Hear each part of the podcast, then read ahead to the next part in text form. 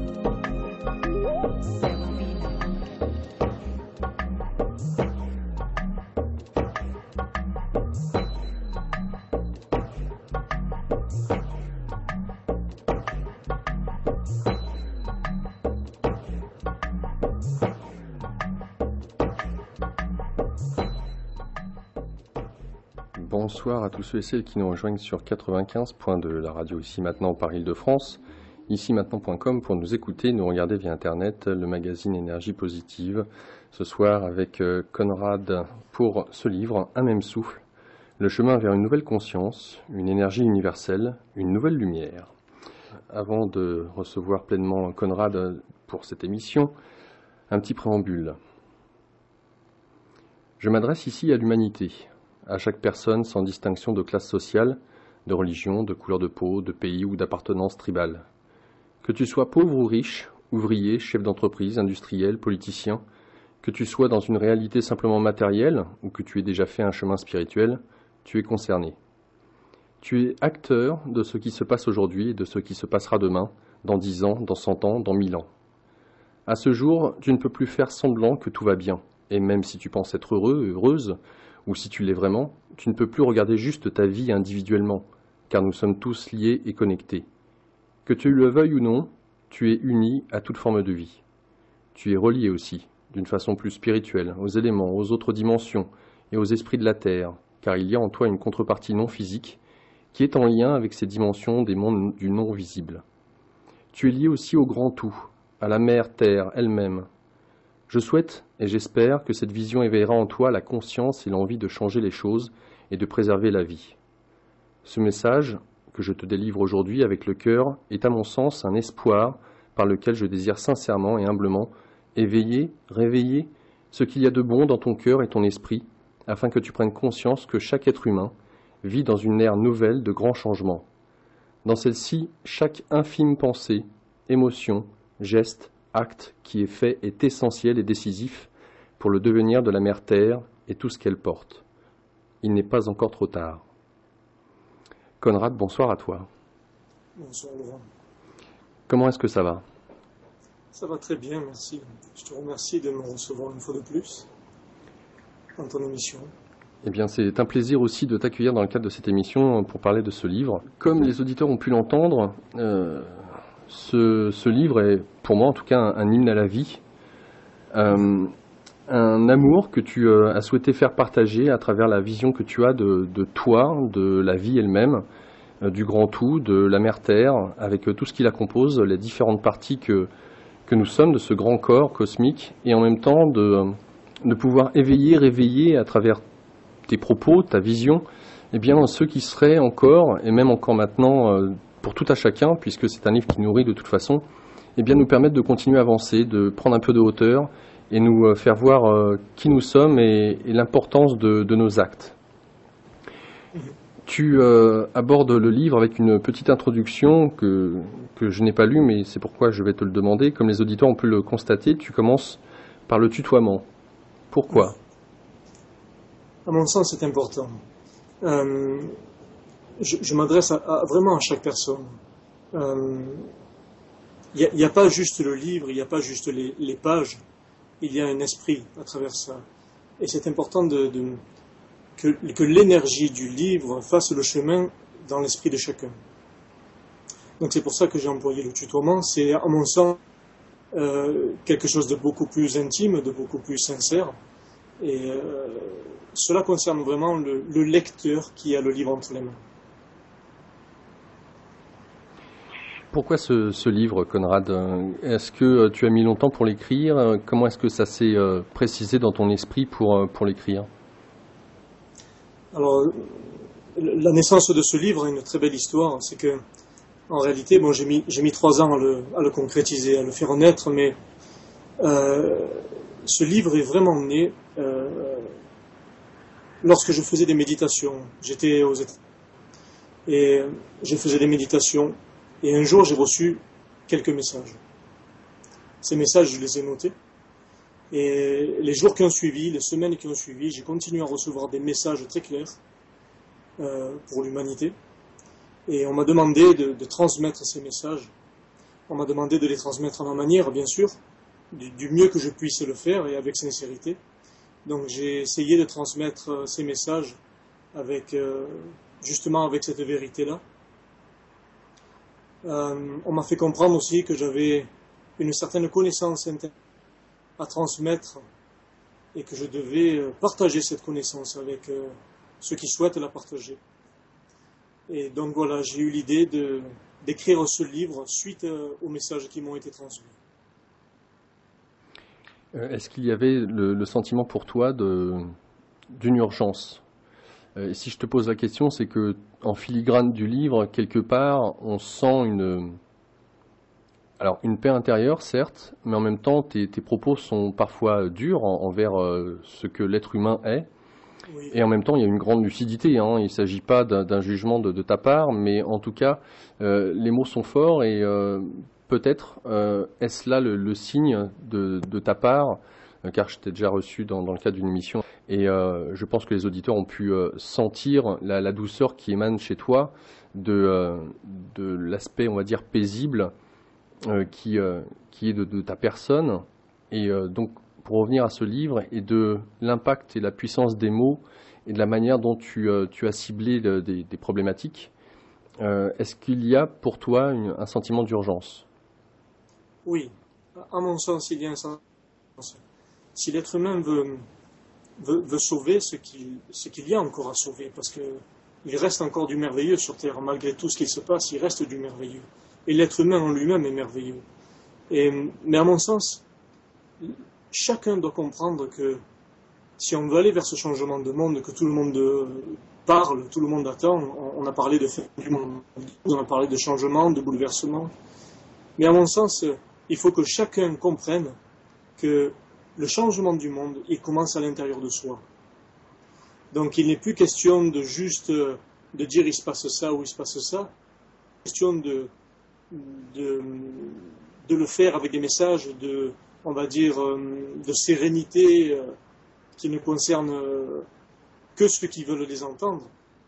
Mais ce message concerne vraiment tout le monde.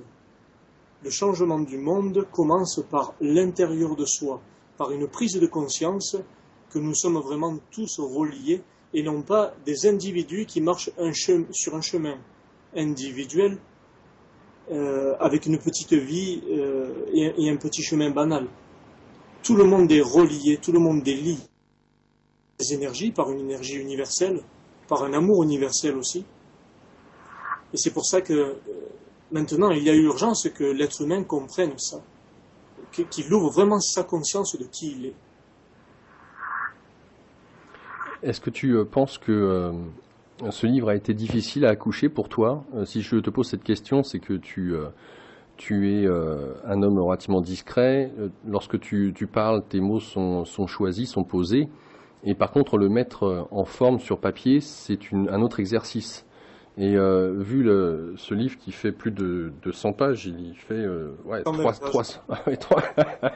Donc euh, voilà, euh, il y a du contenu, euh, aussi bien dans la forme que dans l'essence. Donc est-ce qu'il a été difficile pour toi de, de faire ce chemin de trois ans? Oui, ça a été très difficile, d'autant plus que j'ai pris cela comme une, une vraie responsabilité. Chaque mot a été pesé euh, chaque mot a été écrit avec le cœur, bien sûr, mais pour moi, ça a été une énorme responsabilité que de pouvoir transmettre clairement les messages que j'ai reçus et de les transmettre avec une, une certaine qui touche le cœur et l'esprit de chacun. Donc oui, euh, ça a été très difficile. Euh, j'ai mis très longtemps à me questionner sur le sens réel que pouvait interpréter le lecteur à travers ce livre. Et euh, j'ai pris ça vraiment comme une grosse responsabilité. Et euh, euh, une question qui en vient sur l'aspect factuel des, éléments que tu mets en perspective dans le livre. Je ne sais pas dans, quelle mesure tu t'informes, à quelle source tu t'abreuves. on pourrait penser que de, par ce que tu fais, de, l'accompagnement euh, dans la communication avec les animaux, avec les humains, avec euh, certains rites sacrés que tu perpétues, avec tes voyages, on pourrait penser que bah, finalement les problèmes de ce monde sont plus ou moins euh, loin de, ton univers. Et pourtant, tu, mets dans, le livre beaucoup, beaucoup d'éléments qui nous font, enfin, en tout cas pour moi, ont été révélateurs de que tu t'informais, que tu, tu avais bien conscience des problématiques et à tout niveau d'ailleurs. J'ai été un peu étonné de ça, justement. Euh, je m'attendais pas à ce qu'il y ait autant de, détails sur tous les domaines, sur finalement euh, ceux qui sont en, dans le, background, ceux qui sont derrière, qui euh, plus ou moins tirent les ficelles, ceux qui, finalement, les enjeux qui ne sont pas de prime abord visibles pour monsieur et madame tout le monde. Mhm. Alors, quand j'ai reçu les messages, quand j'ai reçu ces messages en méditation, on m'a donné beaucoup d'informations on m'a donné des informations très claires et euh, je perçois aussi beaucoup de choses de ce qui se passe sur Terre. Je perçois énormément de choses, euh, de, la souffrance, diverses palettes de la souffrance à divers niveaux. Et donc après, forcément, euh, au plus les messages étaient clairs et au plus mes connaissances, connaissances internes se réveillaient, au plus j'ai eu le besoin de, m'informer davantage si ce que je recevais et ce que je ressentais était réel. Donc je me suis informé, bien entendu. Euh, il y a des tas de sources d'informations, des tas de supports où on peut vraiment concrétiser certaines choses pour voir si euh, ce que on reçoit est réel. Donc, euh, mais à la base, c'est vrai que ces messages que j'ai reçus m'ont révélé beaucoup de choses, même des choses qui me paraissait loin de moi au départ. Euh, mais je dois dire quand même que la plupart des sujets que j'ai abordés dans le livre, euh, l'évolution que j'y ai mis du matériel vers le spirituel, on va dire, euh, j'avais déjà ça en moi depuis longtemps. J'avais déjà ça en moi qui, qui se réveillait petit à petit au fil de l'évolution de mon chemin. Tout ça se réveillait. Euh, toutes les actions de l'être humain, tout ce qui est en train de devenir euh, la Terre. Donc euh, ça se réveillait et pour moi c'était une évidence. Après ces messages sont devenus une évidence et il fallait que je transmette ça. De ce cheminement qui a été nécessaire pour écrire ce livre, trois ans, lorsque tu, tu regardes ne serait-ce que trois ans en arrière, qu'est-ce que tu penses de ce que l'humanité, la Terre, d'un point de vue énergétique ou autre, est en train de vivre? Qu'est-ce qui nous serait demandé d'une manière générale là de, depuis ces trois dernières années? Qu'est-ce que tu as constaté qui serait important peut-être pour les auditeurs de, prendre conscience? Alors, c'est vrai que l'énergie de la Terre change. Il y a, une ère on, sent une ère ERE, e, une ère de changement qui s'effectue, et il y a une réelle prise de conscience. De plus en plus de gens prennent conscience. Et, à mon sens, il y, a, deux chemins qui se présentent à l'homme. C'est un chemin vers la continuité de, de tout ce qui est physicalité, de tout ce qui est matériel et, tout ce qui n'est peut-être pas essentiel à la vie de l'être humain, et un autre chemin qui représente un peu plus l'ouverture de conscience vers une certaine spiritualité, vers un lien avec d'autres niveaux qui sont intangibles. Euh, et moi, je m'aperçois que l'être humain est en train de prendre conscience vraiment de ça. Il y a de plus en plus de gens qui, qui essayent d'approfondir certaines choses, même si pour l'instant c'est flou pour eux. Ils ont envie de comprendre des choses. Je vois de plus en plus de gens qui se tournent vers quelque chose qui était intangible pour eux avant. Ils se disent Wow, mais je suis attiré par autre chose. Il y a un bouleversement. Et c'est l'énergie de la Terre qui veut ça, bien sûr. Mais c'est aussi, euh, je dirais, d'autres dimensions qui s'occupent de faire ces changements-là. Conrad, ce soir, invité du magazine Énergie Positive, ce livre, Un même souffle, pour euh, pouvoir se le procurer, Conrad, C-O-N-R-A-D, A, la lettre, point com. Conrad, euh, on pourrait, je bien on pourrait, hein, penser euh, que la vision que tu as, bah, ma foi, c'est peut-être simple.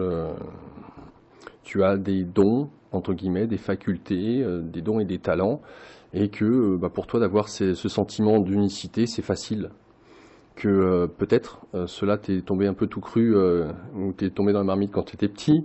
Et est-ce qu'il y a un moyen de pouvoir accéder, je dirais, à alors est-ce qu'on peut parler d'état d'être? Je ne sais pas. Ça va être en même temps toute la, difficulté de ce soir de pouvoir mettre en perspective ce qui nous unit tous, et en même temps J'aimerais que tu puisses commencer à nous dire quel genre d'enfant tu, étais euh, et euh, comment peut-être euh, expliquer que cette sensibilité qui la tienne aujourd'hui n'a pas été plus ou moins peut-être dénaturée par finalement le monde dans lequel nous vivons en, tant que pays dit entre guillemets civilisé.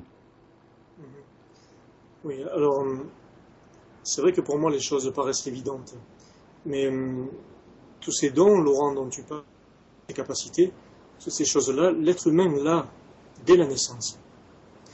Euh, moi, j'ai eu la chance, en étant enfant, de, ne pas me complètement me couper de tout ce qui m'avait été donné, comme, à tout un chacun. Euh, à la naissance, l'enfant euh, reçoit une espèce de, connaissance universelle. Il a ses dons et ses capacités ouvertes, il a l'instinct, il a tout ce qui est nécessaire pour euh, vivre en harmonie avec la Terre. On lui offre tout ça. Je dirais, l'énergie universelle lui est donnée. Après, progressivement, avec les diverses formes d'éducation, ça commence par l'éducation parentale, puis l'éducation scolaire, puis certaines formes d'éducation religieuse, on, coupe progressivement l'enfant de ses capacités intangibles pour le faire rentrer dans un monde matériel. Je prends l'exemple basique d'un enfant qui, euh, qui, va, qui va se mettre à table et qui va manger. On va lui dire euh, finis ton assiette. Dans le finis ton assiette, il y a un impératif qui est, qui est, pas, qui est la vérité pour celui qui le dit. Mais en réalité, un enfant, comme, euh, comme un animal, euh, mange ce qui est nécessaire pour lui et n'a pas besoin de plus.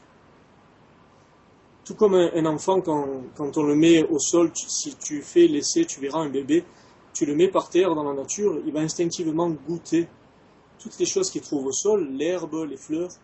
Et ça, c'est l'instinct aussi. Qu'est-ce qu'on va lui dire? On va dire, mets pas ça à la bouche, c'est ça. Et on coupe progressivement l'enfant à cet instinct naturel, à, ses dons, à toutes ses capacités qui le relient avec l'univers, avec la terre et avec le Créateur aussi et on le fait entrer progressivement dans un monde matériel, tangible, qui est euh, faussement sécuritaire. Et tout ça, progressivement, ça le coupe de ses capacités, de cet instinct. Et euh, progressivement, il va aller vers quelque chose de matériel qui va remplacer cette énergie universelle.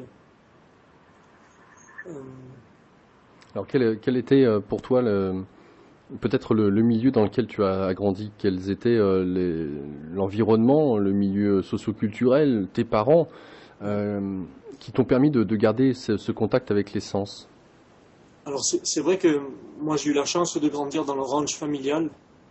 J'ai eu la chance de grandir au milieu des animaux, au milieu de la nature. Et j'ai eu la grande chance aussi que mes parents ne m'imposent rien. À l'époque où mes, les copains et les copines allaient au catéchisme, allaient euh, faire leur communion, tout ça, moi on ne m'imposait pas tout ça. Et j'ai appris à observer la nature, j'ai appris à observer les gens, j'ai appris à observer les animaux, sans qu'on m'impose quoi que ce soit. J'ai pas été influencé par euh, euh, quelque chose de religieux ou quelque chose de tribal, euh, quelque chose d'ethnique. J'ai vraiment fait l'expérience de la vie. Et, je remercie mes parents pour ça, qui m'ont fait ce cadeau. Parce que je pense que sinon, je serais peut-être pas sur ce chemin aujourd'hui, ou, peut-être pas encore sur le bon chemin. Alors comment s'est passé pour toi la, rencontre avec euh, le, système de l'éducation nationale? Ça a été euh, très particulier. Je, ben, je me mettais à l'écart un petit peu et j'avais difficulté à assimiler des choses qui pour moi me paraissaient quelque peu faussées. Euh, j'avais une connaissance interne qui me disait l'essentiel, qui me disait ce que l'être humain doit savoir. Et à côté de ça, on nous inculquait des valeurs euh, matérielles. Et, euh, dès, cette éducation, d'ailleurs, si tu peux remarquer, et, pour ceux qui le remarquent aussi, dès cette éducation scolaire-là, on te met sur une échelle de valorisation, on te met sur une échelle où tu dois te situer de façon inférieure ou supérieure à quelque chose qui est externe à toi-même. On, te fait un système de comparaison avec des notes, par exemple. Des gens te donnent des notes. C'est un système de comparaison par rapport à quelque chose qui est externe à toi-même, donc euh, euh, qui est en réalité faussé, parce que ça ne fait pas partie de toi-même. Et, on te met cette échelle de valorisation et de dévalorisation progressivement tout le long du chemin de ta vie. Et c'est là que commence l'illusion, entre guillemets. Parce que ça ne permet pas à l'être humain d'être vraiment lui-même. On, le fait se comparer à quelque chose d'externe. Oui, tu, parles de, l'identification et on y reviendra de toute façon pour ce qui est de, l'enfance et pas seulement. Euh, tu, mets en perspective finalement nos, conditionnements et la manière dont ces derniers impriment une, une, une, illusion, comme tu viens de, le préciser, un rapport aux autres et aux choses qui est dans euh, bah, la comparaison, euh, mais pas seulement, bien entendu, c'est tout le système dans lequel nous vivons en tant que pays industrialisé, qui est un, mode de compétition. Et dès le moment où il y a un plus et il y a un moins, euh, il faut pouvoir se situer. Et le plus est valorisé, bien entendu, et puis euh, et pas le négatif. Euh, mais au-delà de ça, de, ce rapport que tu as pu avoir avec l'éducation, comment là aussi tu te positionnes en tant qu'enfant Est-ce que tu es quelqu'un qui, qui va se faire discret pour pas froisser les autorités ou l'autorité que représentent peut-être les professeurs, euh, voire peut-être aussi les professeurs qui vont euh, peut-être faire pression sur les parents en, disant bah voilà votre fils euh, veut pas s'intégrer ou il y a un problème chez vous messieurs dames parce que aussi les parents peuvent être montrés du doigt par rapport à ça. C'est vrai que j'ai été très discret. Je me mettais toujours un peu à l'écart et les professeurs moi j'ai souvenir des professeurs qui parlaient à mes parents en disant il a un certain potentiel mais il ne veut rien faire. en réalité, c'est pas que je ne voulais rien faire, mais je ne voulais pas faire dans leur sens à eux. Je voulais pas aller dans ce sens et, pas faire dans ce domaine euh, il y a beaucoup d'enfants, de plus en plus d'enfants comme ça. Alors maintenant, les catégories d'enfants surdoués, où on les met de côté et on les met dans des écoles spécialisées, mais très souvent, c'est parce que les enfants comme ça qui se mettent un petit peu. C'est, à mon sens, des enfants qui, pour qui la, connaissance universelle est toujours là, elle est toujours euh, vibrante en eux, et ils luttent contre le système d'éducation tangible pour pouvoir essayer de garder cette connaissance. Et quelque part, ils sont entre deux mondes. Et on, le fait, on leur fait bien remarquer qu'ils sont entre deux mondes. Oui, tu parles des enfants surdoués, voire euh, l'hyperactivité. Est-ce que tu mets ça dans le même panier, si je puis dire, entre les enfants hyperactifs et les enfants surdoués, ou pas? C'est possible. Je pourrais même mettre aussi les enfants autistes, par exemple. tout enfant différent n'est pas forcément inférieur. C'est juste que le, mode de pensée et d'action dans lequel on le met ne lui permet pas d'exploiter son potentiel euh, divin, son, potentiel universel. Et, ça frustre l'enfant. Donc il va le manifester de diverses manières. Soit il va devenir autiste, soit il va devenir hyperactif, ou soit il va se plonger dans quelque chose de complètement euh, tangible, dans des études très poussées, voire exprimer des choses qui ne sont pas forcément des choses que les autres pourraient comprendre. Donc il va l'exprimer à sa manière De, euh, de ceux qui, euh, qui te connaissent, ou en tout cas peut-être à travers tes écrits, ou euh, ce que tu peux faire comme travail, est-ce qu'il y a une étiquette qui peut-être t'est posée? En réalité, l'étiquette n'a pas d'importance. que ce soit de n'importe quelle appartenance tribale ou religieuse, appartenance ethnique. À mon sens, ces étiquettes-là, de, tu fais partie de tel peuple, de telle religion, tout ça, ça enferme encore les gens dans des petites boîtes. Ça enferme les gens et ça les limite. Alors que le message est universel. Le, message touche tout le monde. Et, c'est ça que je veux faire ressortir en priorité. C'est ça, c'est ça que je veux mettre en avant. C'est ce message universel où il n'y a plus d'étiquette et il n'y a plus de limites.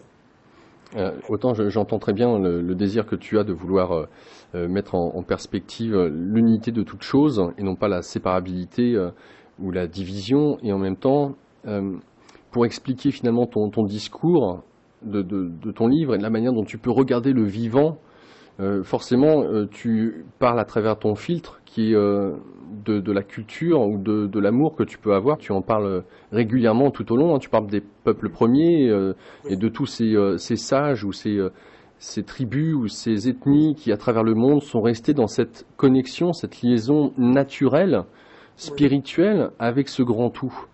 alors, elles ont des points communs, bien évidemment, et ce qui le relie, c'est ce fameux grand tout où on voit la vie partout. Est-ce que du côté intellectuel qu'on peut en avoir, c'est-à-dire que j'imagine euh, que bon nombre d'auditeurs qui sont là et à nous écouter ont eu l'occasion de mettre le nez dans des livres concernant ces, cultures de ces peuples premiers. Mais en avoir une, connaissance intellectuelle, c'est une chose, mais là, de là à vivre en sentant que dans chaque brin d'herbe, arbre, pierre, euh, chaque élément, il y a des esprits que ces esprits euh, sont là en communication avec nous, que nous en sommes pas forcément conscients, que cela peut être coupé, mais en même temps de rendre grâce que parce que tout est vivant. Euh, ça, c'est autre chose. C'est une manière de, l'intégrer dans, son cœur, dans sa foi, et euh, c'est un cheminement qui, est totalement différent de celui de l'intellect. J'imagine, tu, vas nous dire ce qu'il en était, que adolescent, voire jeune homme, il y avait cette aspiration à, à, vouloir euh, euh, avoir le sentiment intérieur que c'était vrai, que c'est vrai d'ailleurs pour toi. Mais malheureusement ou heureusement, je ne sais pas, autour de toi, bah, c'est très peu de gens sont dans cet esprit-là ou sont dans cette manière d'aborder la vie. Et on se sent entre guillemets seul en disant mais finalement je suis différent. Est-ce que je suis je suis pas dans la norme? Et on y revient au conditionnement et à l'enfant dont tu parlais tout à l'heure. Et le besoin à un moment donné de, de franchir un pas, un saut, pour trouver ce que l'on sait déjà, mais besoin de, résonance, de, de, reconnecter. Alors, dans quelle mesure cela s'est-il passé pour toi? Alors, euh, moi, ça a été très simple. En fait, j'avais déjà une connexion interne, mais ensuite, tous les ressentis que j'avais au niveau des esprits, des rochers, des pierres, des arbres, des animaux, toutes ces connexions que j'avais euh, m'ont été euh, confirmées et même confortées euh, par cette connexion avec les esprits de la terre. Et euh, ça a fait vraiment résonance en moi, ça, ça a confirmé beaucoup de choses et ça m'a permis d'exprimer aussi beaucoup de choses. Comme je l'explique dans mon livre, beaucoup d'anciens peuples, beaucoup de peuples premiers comme les Égyptiens, euh, les Esséniens, les Sumériens, les, les, Mongols, les Australiens, les, les Mayas, les Mayas, les Aztèques, tous ces anciens peuples-là ont avaient ces connexions avec l'essentiel. On leur a transmis ces connaissances, bien sûr. On leur a transmis cette possibilité de connexion avec l'univers, avec le grand tout. Mais ils avaient tous ça en eux. Ils l'ont toujours pour les descendants de, des anciens peuples. Ils ont toujours cette connexion à l'essentiel, à, l'énergie universelle, parce que tout est énergie en réalité. Que ce soit toi, un arbre, un animal, euh, l'ordinateur à travers lequel on parle, euh, la voiture, et même les pensées, les émotions, les intentions, tout n'est qu'énergie qui vibre à sa manière. Et c'est à ça qu'on est connecté. C'est pour ça que quand je parle d'énergie universelle, on est connecté à cette énergie universelle et donc on est connecté les uns aux autres et à toute cette énergie qui vibre. Et hum, c'est ça quelque part que les, les anciens peuples ont essayé de garder en ça. Et je pense que c'est essentiel maintenant pour l'être humain de retourner à ses vraies valeurs, de retourner aux, choses essentielles. Conrad, tu, commences ton livre en, abordant euh, l'utilité des choses. Est-ce que nous vivons, euh, est-ce que dans notre environnement proche, et là tu t'adresses avec le tutoiement à tout à chacun, lecteur, mais là pour le coup auditeur, sur euh, l'utilité des objets qui nous, entourent. et à travers l'utilité, qu'est-ce que tu veux dire? Qu'est-ce que tu entends par utile? Il y a des choses qui sont utiles et qui sont nécessaires. Il ne faut pas se leurrer. Bien sûr, on a créé un certain modernisme, et dans ce modernisme, l'être humain est devenu dépendant de ce modernisme et, a utilisé cette dépendance pour des besoins, pour travailler, par exemple, pour se déplacer, pour communiquer. Euh, là, il y a des choses euh, qui sont utiles. Et après, il y a beaucoup de superflu. Je prends l'exemple, et là je vais citer un paradoxe un petit peu qui me tient à cœur. Tu regardes euh, les enfants qui meurent à travers le monde, les enfants qui meurent de faim. Et non Paradoxalement, tu as des, des personnes qui collectionnent des voitures de luxe à l'autre bout de la Terre. C'est ça que je veux mettre en avant. L'utilité des choses et le superflu des choses on a le droit d'être dans l'abondance à partir du moment où on est heureux. Mais euh, à partir du moment où il y a une certaine abondance qui n'est plus nécessaire. Et en tout cas, si l'abondance est là vraiment pour chacun, elle doit être partagée. Il ne doit plus y avoir ce paradoxe d'enfants qui meurent, qui n'ont pas un verre d'eau par jour, et un homme qui va collectionner des voitures de luxe à plusieurs millions d'euros. Tu vois? Et là, on n'est plus dans l'essentiel. On est, on est vraiment dans le superficiel et dans le superflu et dans, et dans vraiment quelque chose de, matériel et d'inutile. tu, tu, parles euh, alors, en longuement et, dans les détails et tu reviens dessus régulièrement, mais sous différents angles, de, de cette euh, superficialité, de l'utilité que l'on a des objets autour de nous. Euh, tu parles aussi de l'opulence de notre, de notre époque, qui, nous dis-tu, n'est plus en accord avec la mère Terre. Oui, oui parce que euh, on, épuise énormément de ressources, plus que ce que la Terre peut fournir, euh, que ce soit dans les minéraux, dans les végétaux, dans l'eau, on, puise plus que ce qui est nécessaire en réalité.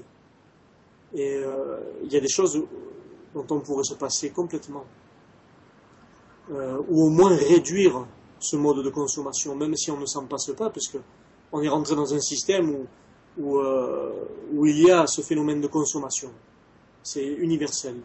On, a mis l'être humain dans un système de consommation. Mais on pourrait peut-être, si conscience, on, peut réduire ce mode de consommation et ne plus donner le pouvoir à cette consommation. Est-ce que tu, euh, de, de, ce dont tu es en train de nous parler là, euh, est-ce que tu penses que c'est entendu? Parce que tu mets bon nombre d'exemples de gens que tu rencontres euh, lors de, ton parcours et que tu précises dans le livre et de, voir finalement le, paradoxe. Euh, on, va venir à parler des animaux, mais ce qui est étonnant, c'est que tu as des, personnes qui euh, viennent à toi et euh, qui sont dans cette démesure. Alors que ce soit par rapport à leur nourriture, que ce soit par rapport à leur rapport aux animaux, que cela soit par, par leur rapport à, la nature, et notamment aux objets. Et ce qui me, frappe le plus, c'est que quand ils viennent quand tu vis l'expérience avec ces personnes-là, elles t'en parlent comme si c'était euh, bah, une évidence pour elle et le regard qu'elle porte sur elle-même une fois que tu t'es exprimé auprès d'elle, c'est un sentiment de comme s'il y a un voile qui se déchirait, comme s'il y avait une prise de conscience qui était qui était dure. Et en même temps on peut se poser la question mais comment est-ce que tu as pu faire pour ne pas prendre conscience plus tôt? Parce que c'était devant tes yeux et c'est énorme. Je prends l'exemple de que j'ai trouvé énorme de ce chasseur euh, qui, euh, qui est très fortuné et qui t'invite dans sa maison et qui te montre toutes les, têtes des différents gibiers euh, au mur.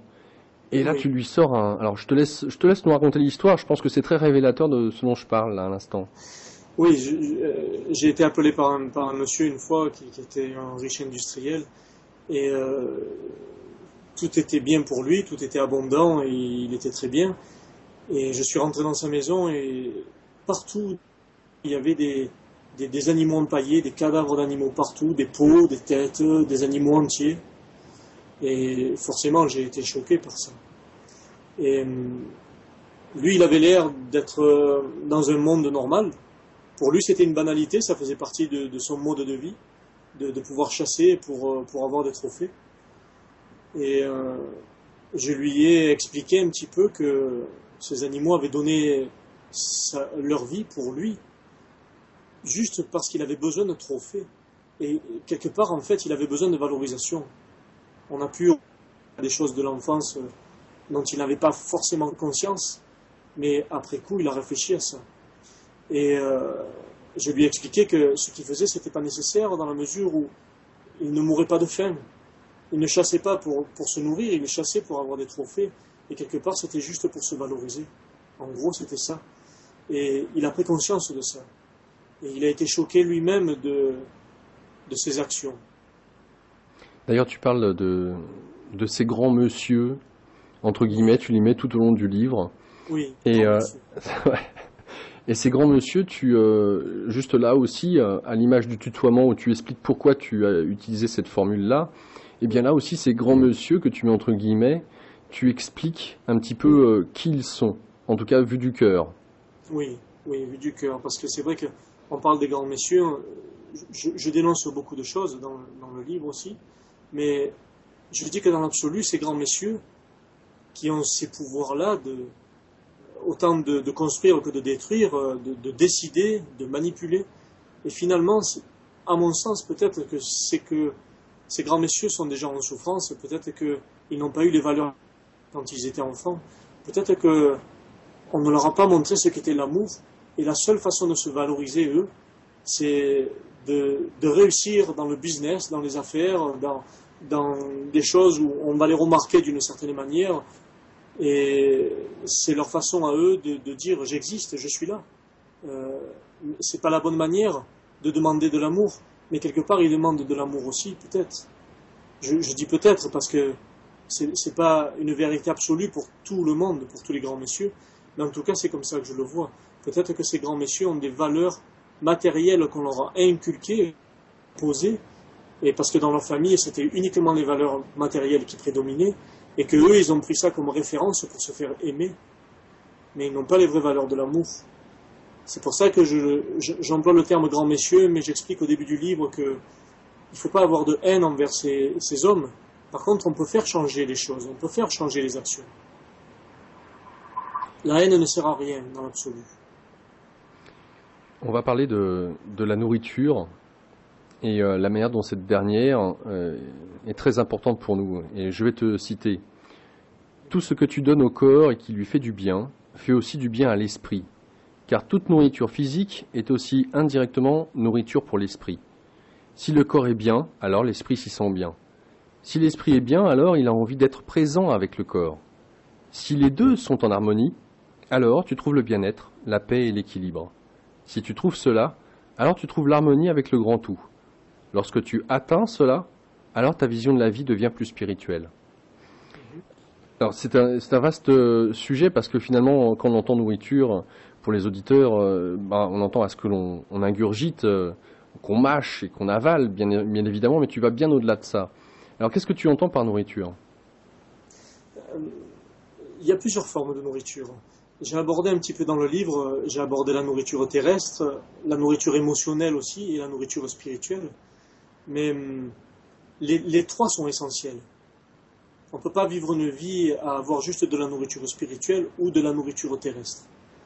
Euh, à mon sens, il faut être conscient de ce qu'on donne à son corps et à son esprit.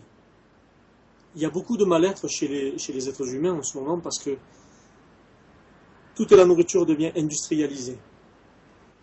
Hum, bon, il y a des maladies, tout le monde le sait, il y a de plus en plus de maladies, de cancers, de choses comme ça.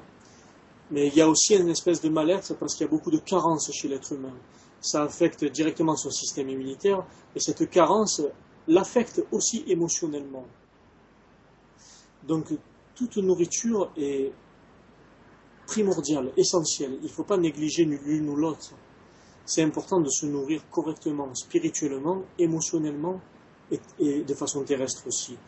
Alors, la, première des choses, c'est que c'est vrai, de plus en plus de, euh, de choses sont faites de façon industrielle, y compris la nourriture. Mais ce qui, ce qu'il faudrait faire, c'est de pouvoir revenir à des choses simples, se dire quand on a quelque chose dans l'assiette, est-ce que ça c'est une partie de la terre-mère? Est-ce que ça je pourrais le trouver dans la nature, à cet état-là, quand je me le sers dans l'assiette? Parce que ce que tu te mets dans l'assiette, en réalité, c'est une partie de la terre-mère, mais au plus ça se rapproche de ce que tu trouves dans la nature, au plus ça te donne l'énergie et la vibration de la nature, et donc de la terre.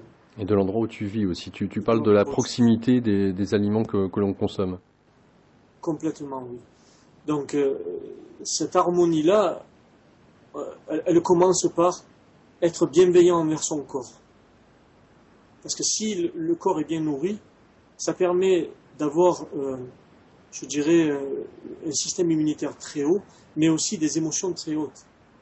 Euh, quand quelqu'un a des carences, ça baisse le système immunitaire et ça baisse les émotions aussi. Ça fait rentrer dans des émotions négatives, dans le doute de soi, euh, dans la déprime, dans la sous-estime. Par contre, quand on mange des choses saines, vraiment, euh, ça met dans la vibration positive, ça met dans la vibration de la terre. Alors de, ceux qui t'écoutent pourraient euh, dire bon ok on entend bien euh, Conrad euh, tes, propos mais de manger sainement comme tu le dis bah c'est aller dans les magasins bio et puis ça coûte cher aussi. Manger sainement pour soi pour notre famille ça coûte cher. Donc là aussi dans quelle mesure est-ce que peut-être à l'image de ce dont on a parlé est-ce que c'est utile? Donc comment pouvoir manger de bonne qualité mais en même temps pourrait dire c'est la crise. On peut trouver toutes les, excuses possibles, imaginables. Comment toi-même tu, fais, comment tu pratiques? Alors moi déjà je me dis que c'est vrai que bon, le bio est cher pour l'instant. Mais si tout le monde consomme du bio, si tout être humain demande à se nourrir avec du bio, forcément ça changera la donne, ça changera les façons de penser des industriels. Ils seront obligés d'y venir aussi si l'être humain veut ça. C'est obligatoire. Et forcément, ça coûtera moins cher, puisque ça sera produit euh, de, façon euh, plus grande à, une échelle mondiale. Ensuite, euh, moi je dis, chacun peut faire un petit quelque chose chez lui, même si vous appartement, même si vous avez juste une petite fenêtre. Il y a des légumes qui résistent très bien à la vie en appartement dans un pot, des tomates, des courgettes, des petits légumes qui sont très résistants. Chacun peut se faire un petit plaisir, un petit cadeau, cultiver chez lui un petit pot pour pouvoir euh, avoir le plaisir de, se nourrir de ce qu'il a fait pousser. Ça, c'est un énorme cadeau. Ensuite, je dis que, à mon sens, l'être humain mange trop. Il suffit de voir euh, dans les familles, le soir, tout le monde se met devant la télé, et devant les informations d'abord. Et quand tu te mets devant la télé, dans les informations, ça te fait rentrer dans certaines émotions. D'accord Tu regardes les informations, par exemple, ça te fait rentrer dans certaines émotions négatives, dans du ressentiment, dans de la peine, de la tristesse, de la douleur, bref. Et ces émotions, l'être humain les comble avec la nourriture.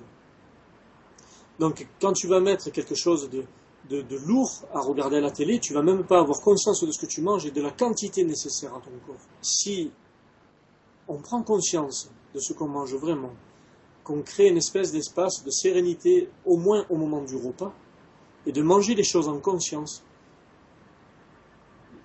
tu peux voir que tu vas peut-être manger juste un tiers de ce que tu te sers habituellement. Parce que c'est fait en conscience. Et le corps n'a pas vraiment besoin de tout.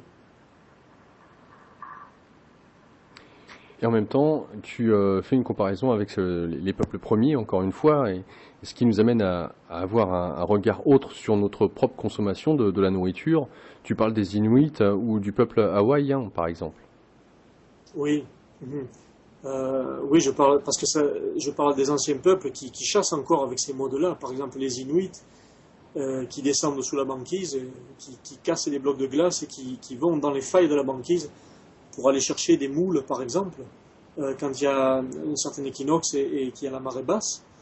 C'est essentiel pour leur survie d'avoir ces nutriments-là. Et euh, ils risquent leur vie pour ça. Je prends l'exemple de certains chasseurs euh, sur les îles hawaïennes, sur l'archipel d'Hawaï. Et les chasseurs vont chasser encore des, sangliers qui font plus de 100 kilos. Et ils vont les tout à la lance ou à l'arc. Parce que les armes sont interdites là-bas. Et c'est une noble façon de, chasser. Et ils chassent pour manger, pour se nourrir. Et forcément, ils remercient ce qu'ils mangent, sans aller à l'extrême, puisqu'il y a un mode de consommation qui est établi maintenant. Mais au moins, quand euh, vous avez quelque chose dans l'assiette, il faut savoir que ce soit un animal ou un légume, c'est une vibration, c'est une énergie, c'est un esprit.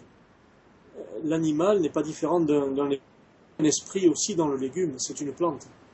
Donc, à mon sens, il faut remercier ce qui est dans l'assiette. Euh, l'action de remercier permet euh, d'être en paix avec ce que l'on mange.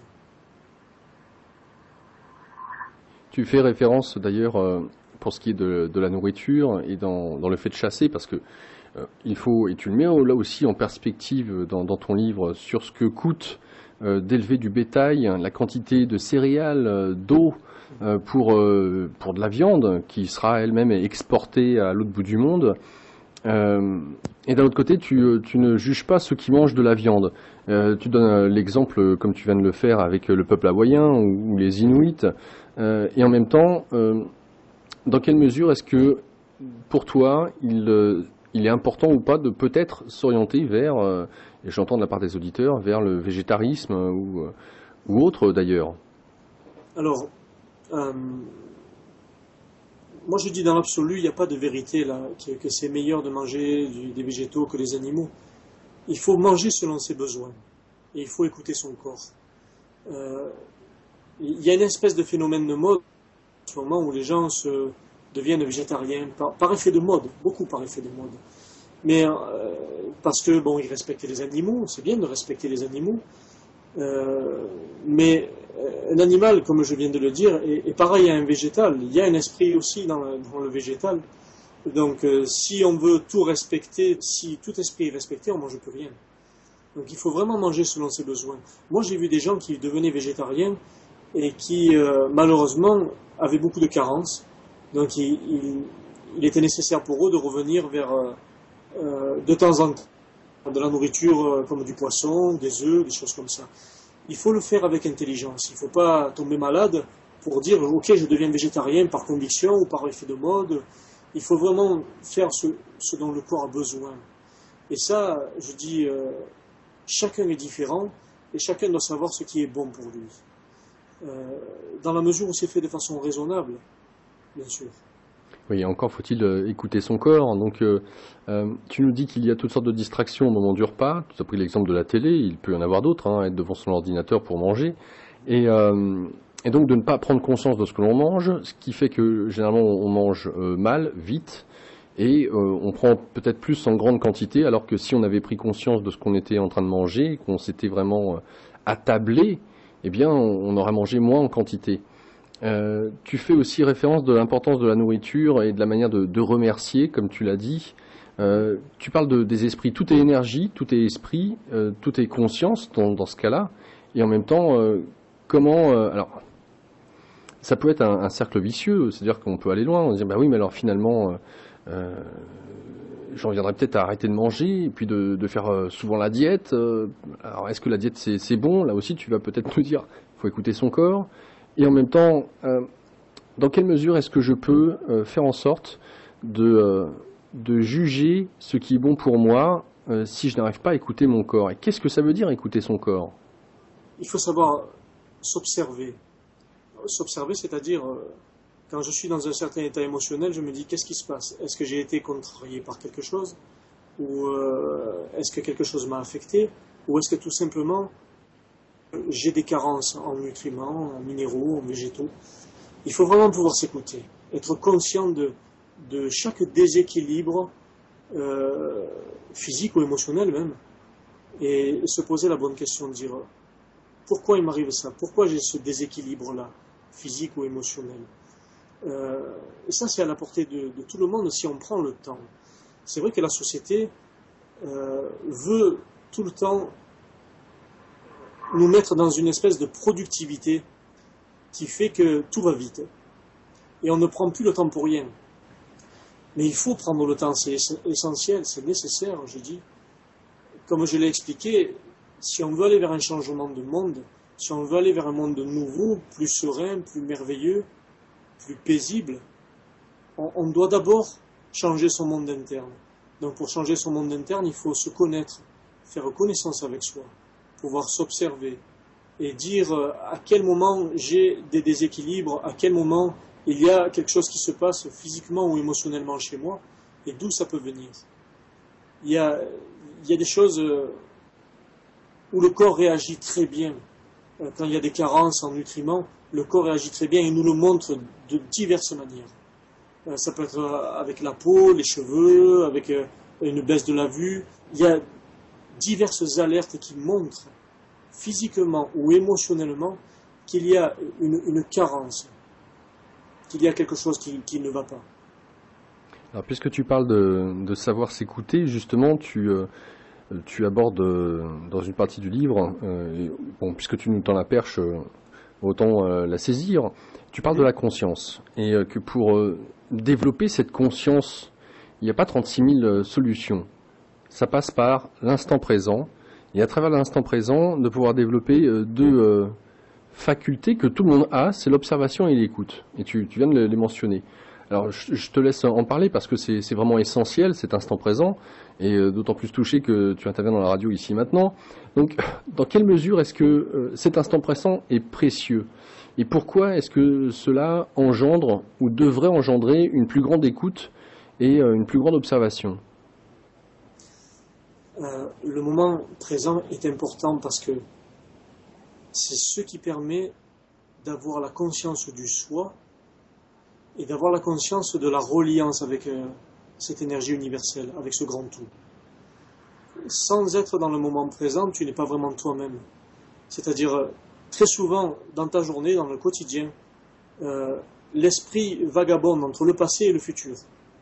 L'homme pense à ce qu'il a fait hier, à ce qui lui est arrivé, il va penser à demain, à ce qu'il doit faire, et il oublie d'être là, maintenant. Très souvent, l'esprit et le corps dans ce moment précis. Et ça, ça empêche d'être soi, ça empêche d'être rassemblé, d'être là vraiment, le corps et l'esprit ensemble. Et le moment présent est essentiel, ne serait-ce que de pouvoir marcher en conscience, dire je suis là maintenant. Et tout le monde oublie d'être là vraiment avec lui-même. Le, corps et l'esprit sont, dissocié, je dirais. Et c'est un perpétuel euh, voyage entre le, hier et demain. L'esprit fait ça en permanence. Et c'est essentiel d'être dans le moment présent pour être conscient du soi, pour être là, euh, incarné dans le qui je suis, maintenant, ma reliance avec l'univers, avec les arbres, avec les animaux, avec l'autre, et ma reliance avec moi-même. Ce moment présent est essentiel. On peut passer toute une vie à ne pas être dans le moment présent, et donc toute une vie à passer à côté de soi. Parce qu'on court après quelque chose, ou parce qu'on est plongé dans le passé. Et c'est euh, d'après toi euh, pour cela qu'on surconsomme, qu'on est dans une certaine forme de futilité, euh, superficialité, et qu'on cherche à, remplir un vide? Qui, qui, est soit dans le futur, soit issu du passé Oui, bien sûr. Euh, on comble des vides avec des choses matérielles parce que l'être humain a tendance à, penser que ça lui donne certaines sécurités. Il oublie d'être lui-même, il fait des tas d'actions. Euh, demain, euh, je serai heureux parce que j'aurai une belle maison, parce que j'aurai une belle voiture. Demain, j'aurai peut-être une meilleure situation professionnelle. Euh, dans le passé, ma famille m'a dit qu'à 30 ans, je devais avoir des enfants. Alors à 30 ans, j'aurai des enfants. C'est euh, des, fausses sécurités. C'est des sécurités tangibles, mais qui ne mènent pas l'être humain vers qui il est vraiment. Et pourtant, c'est peut-être utile de, se poser euh, ces questions de ce qu'on veut faire pour, euh, pour plus tard, avoir sa retraite, sa maison, sa voiture, c'est avoir des rêves. et peut-être que pour certains, des, rêves, sans pour autant aller à l'autre bout du monde, ça peut être juste avoir une belle voiture, par exemple. Donc, dans, dans quelle mesure est-ce que le fait de... Et puis même toi, comment est-ce que tu fais Dans quelle mesure est-ce que tu penses à l'avenir? Je ne pense pas vraiment à l'avenir. Et, ça, je surprends beaucoup de gens quand je le dis, parce que euh, je me préoccupe pas de ce qui va se passer demain parce que j'ai confiance. Euh, j'ai confiance en la guidance qui est donnée à chacun. J'ai confiance au, Créateur, euh, au grand tout, à, ces formes de guidance-là. Et je me dis, pourquoi me préoccuper de ce qui va se passer demain? Il y a déjà tellement de choses à vivre aujourd'hui. Donc je les vis aujourd'hui. J'essaye, j'essaye de vivre aujourd'hui euh, tout le temps qui m'est donné aujourd'hui. Donc demain, pour l'instant, ça n'existe pas. Par contre, demain, il existe par tes pensées, tes émotions et tes intentions. C'est-à-dire que si par exemple tu te préoccupes de demain, dire waouh, demain, euh, je ne sais pas qu'est-ce qui va m'arriver, j'ai peur, je vais avoir, mon travail ou je vais pas avoir assez d'argent, tout ça. Cette pensée qui est reliée à demain, elle te met dans certaines émotions. Cette émotion-là, c'est aussi de l'énergie. Cette énergie, elle va se propager de toi, mais cette énergie, elle n'a pas de temps ni d'espace, contrairement à ton corps physique, qui a un temps et un espace, qui a des limites. Cette énergie de ton émotion n'a pas de temps ni d'espace, elle n'a pas de limite. Donc, elle va, cette énergie va se diffuser au-delà de toi, elle va se propager à demain.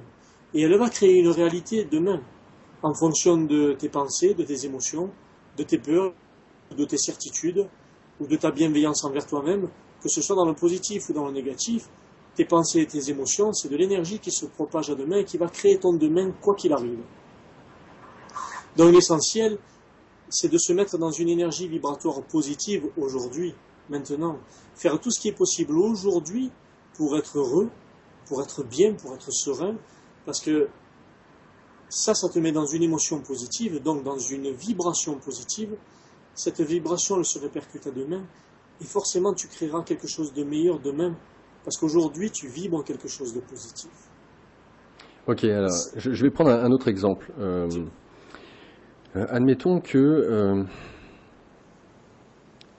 que tu sais ce que tu devrais faire. -hmm.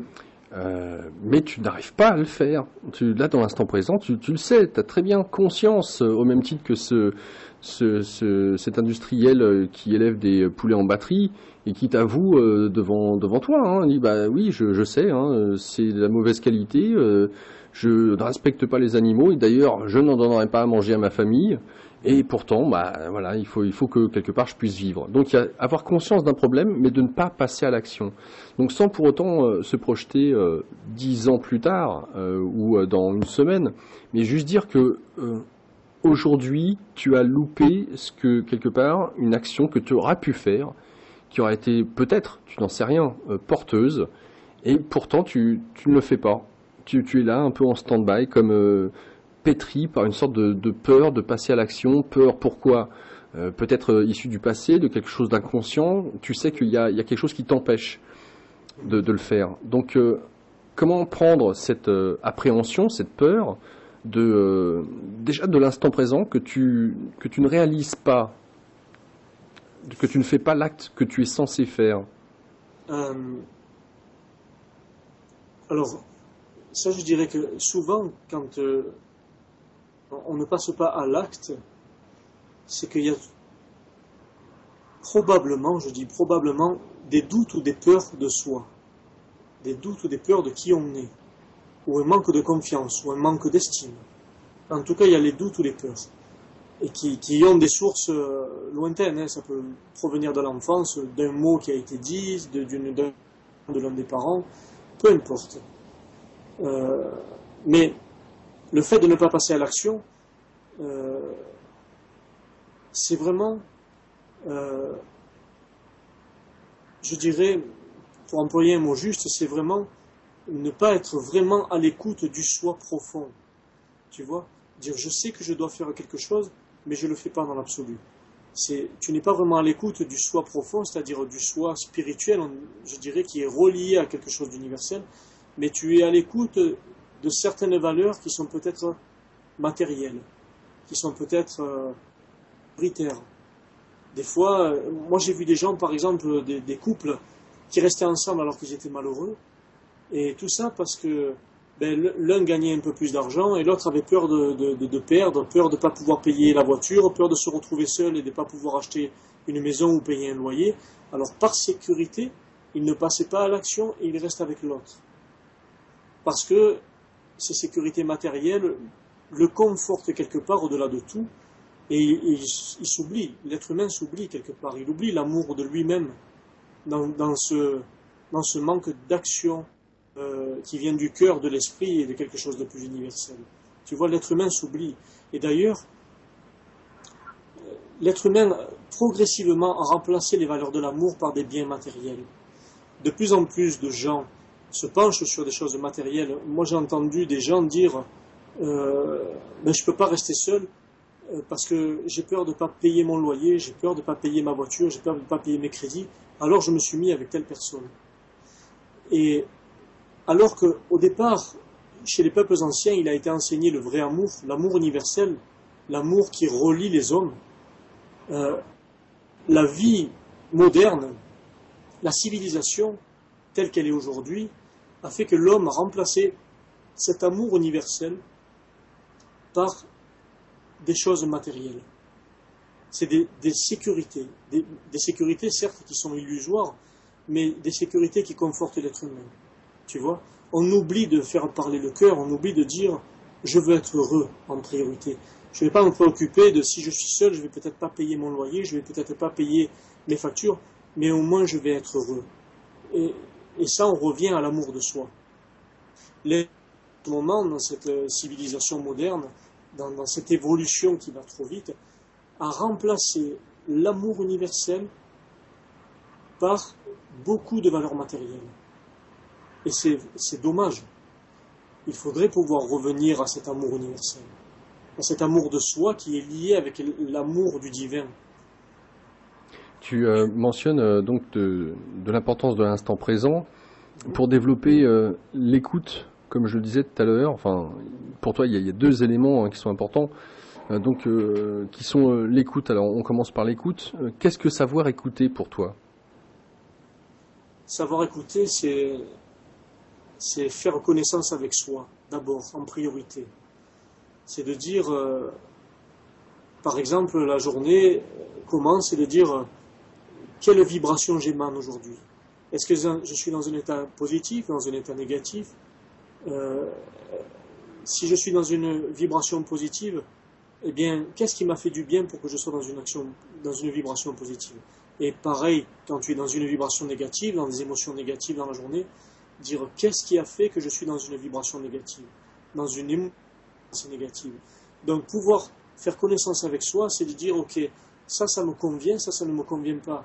Dire ça, je l'éloigne de moi parce que ça m'amène une vibration négative. Donc je ne suis pas obligé de le subir. J'en prends conscience que je suis dans une vibration négative parce que la vie, elle est faite de défis aussi. La vie, elle est faite de mauvaises choses. Il n'y a pas que des belles choses qui se passent dans la vie. Mais de dire, ok, il y a quelque chose qui m'a traversé là, j'ai eu une circonstance, un événement ou une personne qui m'a fait rentrer dans une, émotion négative, je l'accepte, ça fait partie de ce que je dois vivre et ça fait partie de la connaissance de moi-même, mais je ne vais pas la transporter avec, je ne vais pas y rester les deux pieds dedans. Je vais faire en sorte de faire une action pour transformer mon état émotionnel et quoi qu'il arrive, euh, rester dans quelque chose de positif. Prendre connaissance de soi, c'est de dire euh, euh, qu'est-ce qui est bon pour moi, qu'est-ce qui n'est pas bon pour moi, sans se leurrer, sans se mentir, être vrai avec soi-même. Dire ok, le compagnon il est là, je ne suis pas heureux depuis 25 euh, ans avec cette compagne, avec ce compagnon, mais jusqu'à maintenant j'ai tenu parce qu'il y a des valeurs matérielles au milieu. Et de dire dans l'absolu, maintenant je me donne de l'amour, je m'écoute, et là, dans cette écoute, ça c'est pas bon pour moi parce que je ne suis pas heureux. Je ne suis pas dans une vibration positive. Alors qu'est-ce que serait pour toi euh, l'observation, euh, autre élément indispensable pour euh, développer la conscience de l'instant présent? Tu poses la question de savoir, sais-tu ce que veut dire réellement ce mot? As-tu une notion de son sens? Oui. Je ne parle pas bien sûr de la définition de celle-ci, décrite comme une perception de sa propre existence, de sa réalité, de la connaissance intuitive, faculté de sensation. donc c'est une bonne définition, hein, tu, nous dis de la, conscience, mais tu veux aller un peu plus loin, un peu plus en profondeur pour te faire nous faire prendre conscience de cette conscience à un niveau plus subtil, euh, universel. Donc tu nous fais part du mot conscience. Et à partir de là, donc tu parles de, l'instant présent et euh, de, euh, de l'importance de l'observation et de l'écoute. Oui. Pour être lucide. Oui. alors, quand je dis observation et écoute, c'est vraiment pouvoir s'observer dans tous les dans tous les aspects de la vie dire qu'est-ce qui est bon pour moi et qu'est-ce qui n'est pas bon pour moi. Être à l'écoute de soi et dans l'observation de soi, c'est euh, dans l'absolu qu'est-ce qui me rend heureux et qu'est-ce qui ne me rend pas heureux. Il faut prendre conscience que quand tu es dans une émotion négative et quand tu es dans une vie qui, ne te convient pas, qui te rend malheureux, euh, forcément ça te met dans une vibration négative, d'accord? La vibration négative, elle n'est pas individuelle. Tu es un individu, certes, mais cette vibration négative, elle émane de toi et elle ne devient plus individuelle, elle devient universelle. Et elle va affecter d'autres choses négatives qui se passent sur Terre. Ça rejoint une, forme d'énergie, c'est-à-dire ça nourrit euh, des énergies qui sont similaires à la tienne. C'est-à-dire ça peut nourrir jusqu'à l'autre bout de la Terre euh, des enfants qui souffrent, des enfants qui sont malheureux. C'est pour ça qu'il est important d'avoir cette conscience plus subtile, de dire je ne suis pas juste euh, un individu individuel. L'individu et l'individualisme. On n'est plus des individualistes, on n'est plus individuel à partir du moment où on émane une énergie. Elle est diffusée, cette énergie, jusqu'à l'autre bout de la Terre. Et ça affecte tout aussi. Et ne serait-ce que ta maison, déjà, quand tu es dans une énergie négative, ça affecte les objets dans ta maison, ça affecte les plantes, les animaux, les autres êtres qui sont avec toi.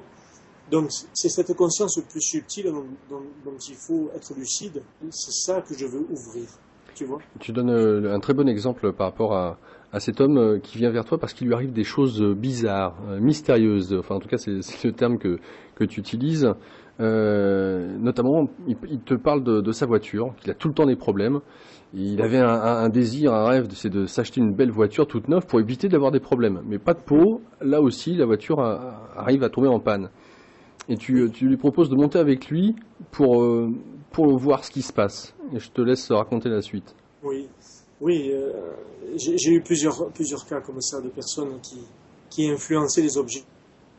Pour prendre l'exemple de, cet homme-là, euh, cet homme avait toujours eu dans sa vie des voitures qui tombaient régulièrement en panne, où il avait des accrochages ou des choses comme ça. Et arrivé à sa retraite, un peu plus tard que sa retraite, il a décidé d'acheter une voiture neuve, de se faire en fait un cadeau. Et puis euh, il m'appelle un jour euh, en me disant, euh, le terme exact c'est j'ai la poisse, j'ai l'œil, on m'a mis l'œil.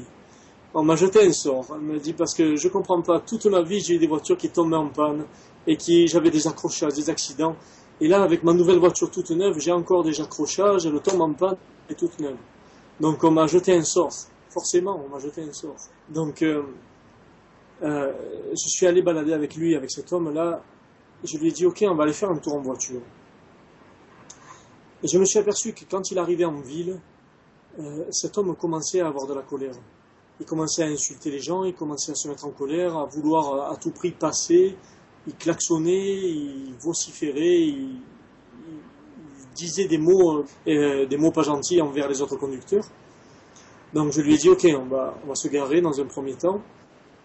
Après, une fois qu'il s'est un petit peu calmé, on est rentré et je lui ai expliqué certaines choses. Il avait eu dans son enfance un gros choc, c'est-à-dire que son père l'avait beaucoup dévalorisé. Il l'avait dénigré, dévalorisé, il lui avait pas donné d'amour. Il l'avait fait sentir être euh, un moins que rien. Et il avait gardé cette profonde blessure, l'enfant avait gardé cette profonde blessure. Et de fait, quand, euh, quand il arrivait dans un milieu où il y avait du monde, il avait peur de ne pas s'affirmer. Il avait peur que tout le monde pense comme son père. c'est-à-dire que c'était un moins que rien. Alors il était en colère envers tout le monde. Et cette colère qu'il avait dans sa voiture, c'est de l'énergie, la colère aussi, tout comme l'amour. C'est pareil, c'est la même chose, c'est une énergie. Cette colère, elle émanait dans sa voiture, elle faisait, du coup, cette énergie faisait tomber la voiture en panne, et elle se propageait même à l'extérieur, et ça lui faisait avoir des accrochages. Et quand on est arrivé à résoudre les problèmes de son enfance, il n'a plus jamais eu de panne ni d'accrochage avec sa voiture. Euh, on influence vraiment tout avec euh, notre énergie. L'énergie, elle n'est pas individuelle, on influence vraiment tout. Pour te parler d'une autre expérience, une jeune fille m'a appelé une fois en me disant euh, je ne sais pas pourquoi quand j'ai ma voiture, je prends ma voiture, il m'arrive toujours des accidents. Des petits accrochages, même bénins, mais toujours. Alors je lui dis, mais avant de prendre ta voiture, qu'est-ce qui se passe? Elle me dit, je suis dans une grosse peur. Je ne sais pas pourquoi. On a fait un petit travail dans son esprit et j'ai vu que quand elle était enfant, elle avait eu un, grave accident en voiture. Elle était toute petite. Mais les émotions liées à l'accident sont restées dans son subconscient. Et de ce fait, chaque fois qu'elle prenait sa voiture, inconsciemment, ses émotions se réveillaient. Les émotions de la petite fille se réveillaient. Elle avait peur. Donc les émotions de la peur, c'est de l'énergie aussi. Et ça émanait d'elle et elle créait des accidents comme ça. Et une fois que le problème a été résolu, il n'y a plus eu d'accident. Donc avec les pensées et les émotions, qui sont de l'énergie, même si c'est intangible, on crée toute une réalité autour de nous. et ce, dont tu parles est d'autant plus intéressant que tu, euh, tu, mets en perspective que dès le moment où on est dans cet instant présent, on a beaucoup plus de recul finalement et on est dans une observation avec, je dirais un peu plus avec une, hauteur. Euh, on n'est plus le, nez euh, collé contre, contre la peinture. On arrive à voir un ensemble du, tableau, d'être beaucoup plus justement à, voir les tenants et les aboutissants qui nous font qui nous amène telle ou telle réaction. Le fait d'être dans cet instant présent, d'être à l'écoute de, ce qui vient, euh, à l'écoute de ce qui traverse notre corps, permet de, sentir, peut-être pour la suite intellectualiser, parce que finalement les, réponses tu en donnes euh, avec le verbe, tu, expliques, mais en même temps tu, euh, perçois, j'allais dire, les influences de, de ce qui se passe intérieurement, des émotions qui sont générées et qui peuvent euh, justifier le, fait qu'on impacte, comme tu viens de le dire, la matière et que dans ce sens-là, tout, tout, absolument tout, nos émotions impactent euh, notre environnement, que ce soit les autres, bien évidemment, mais en même temps les objets. Euh, d'ailleurs, dans cette conscience-là, tu parles de l'importance du partage. Et dès le moment où on partage, là aussi, la, présence à cet instant présent est capitale pour, euh, on va dire peut-être, c'est toi qui vas nous, l'expliquer, saisir euh, l'essence de ce qui se dit ou de ce qui ne se dit pas d'ailleurs. Oui, oui. Euh, l'importance du partage. L'être humain maintenant, il vit dans une vie tellement rapide, tellement productive, entre guillemets, qu'il oublie les moments de partage, ne serait-ce qu'avec sa famille, par exemple. Tu vois Il n'y a plus de communication qui se fait. L'être humain est absorbé par cette vie qui va trop vite. Pourtant, ce moment de partage, il est essentiel pouvoir euh, laisser exprimer le cœur, parce que dans ce moment de partage, qui est un moment merveilleux avec l'autre, si le cœur parle, si tu es vraiment dans le moment présent, et que les émotions ne sont plus là du passé ou de ce qui peut se passer demain, si tu es vraiment là, vraiment dans ce moment de partage, le cœur parle, et, là il y a vraiment une notion d'amour universel qui est partagée. Il n'y a plus une notion du petit moi. Tu vois le petit moi qui souffre de ce qui s'est passé hier ou de ce qui risque de se passer demain. Le petit moi n'existe plus. Il y a la contrepartie non physique du moi qui est liée à l'énergie universelle et qui s'exprime dans ce moment présent, dans ce partage-là. Et là, euh, c'est quelque chose de merveilleux. Si chacun faisait l'effort, au moins euh, peut-être 15 minutes par jour, de pouvoir être dans, un vrai partage dans le moment présent, avec sa famille, avec l'être qu'il aime, avec ses enfants, avec le voisin, mais être vraiment dans ce partage-là, dans le moment présent. Conrad, invité du magazine Énergie Positive, pour ce livre, Un même souffle. Pour euh, pouvoir se procurer ce, livre, vous allez sur son site internet www.conrad, c o n r a d a la lettre, .com. Conrad, les énergies de chaque pays, de chaque peuple, de chaque tribu, de chaque individu et de chaque être vivant vibrent en harmonie avec les énergies de la nature, des éléments, de la terre, au rythme des saisons. Alors tu mets en perspective que euh, la problématique dans, tout ça, c'est encore une fois l'homme, qui euh, cherche à, manipuler l'ordre naturel des choses. et pourtant, les, saisons, au même titre que tout ce qui vit sur cette planète, a sa raison d'être. Et pourtant, on cherche, si on va par exemple vivre dans, le désert, alors oui, il fait chaud dans le désert, mais, l'être humain, à part peut-être de, des peuples berbères qui savent encore vivre euh, en acceptant ce qui est, eh bien l'être humain non, ne fait, pas la même chose. D'une manière générale, on cherche à manipuler encore une fois l'environnement.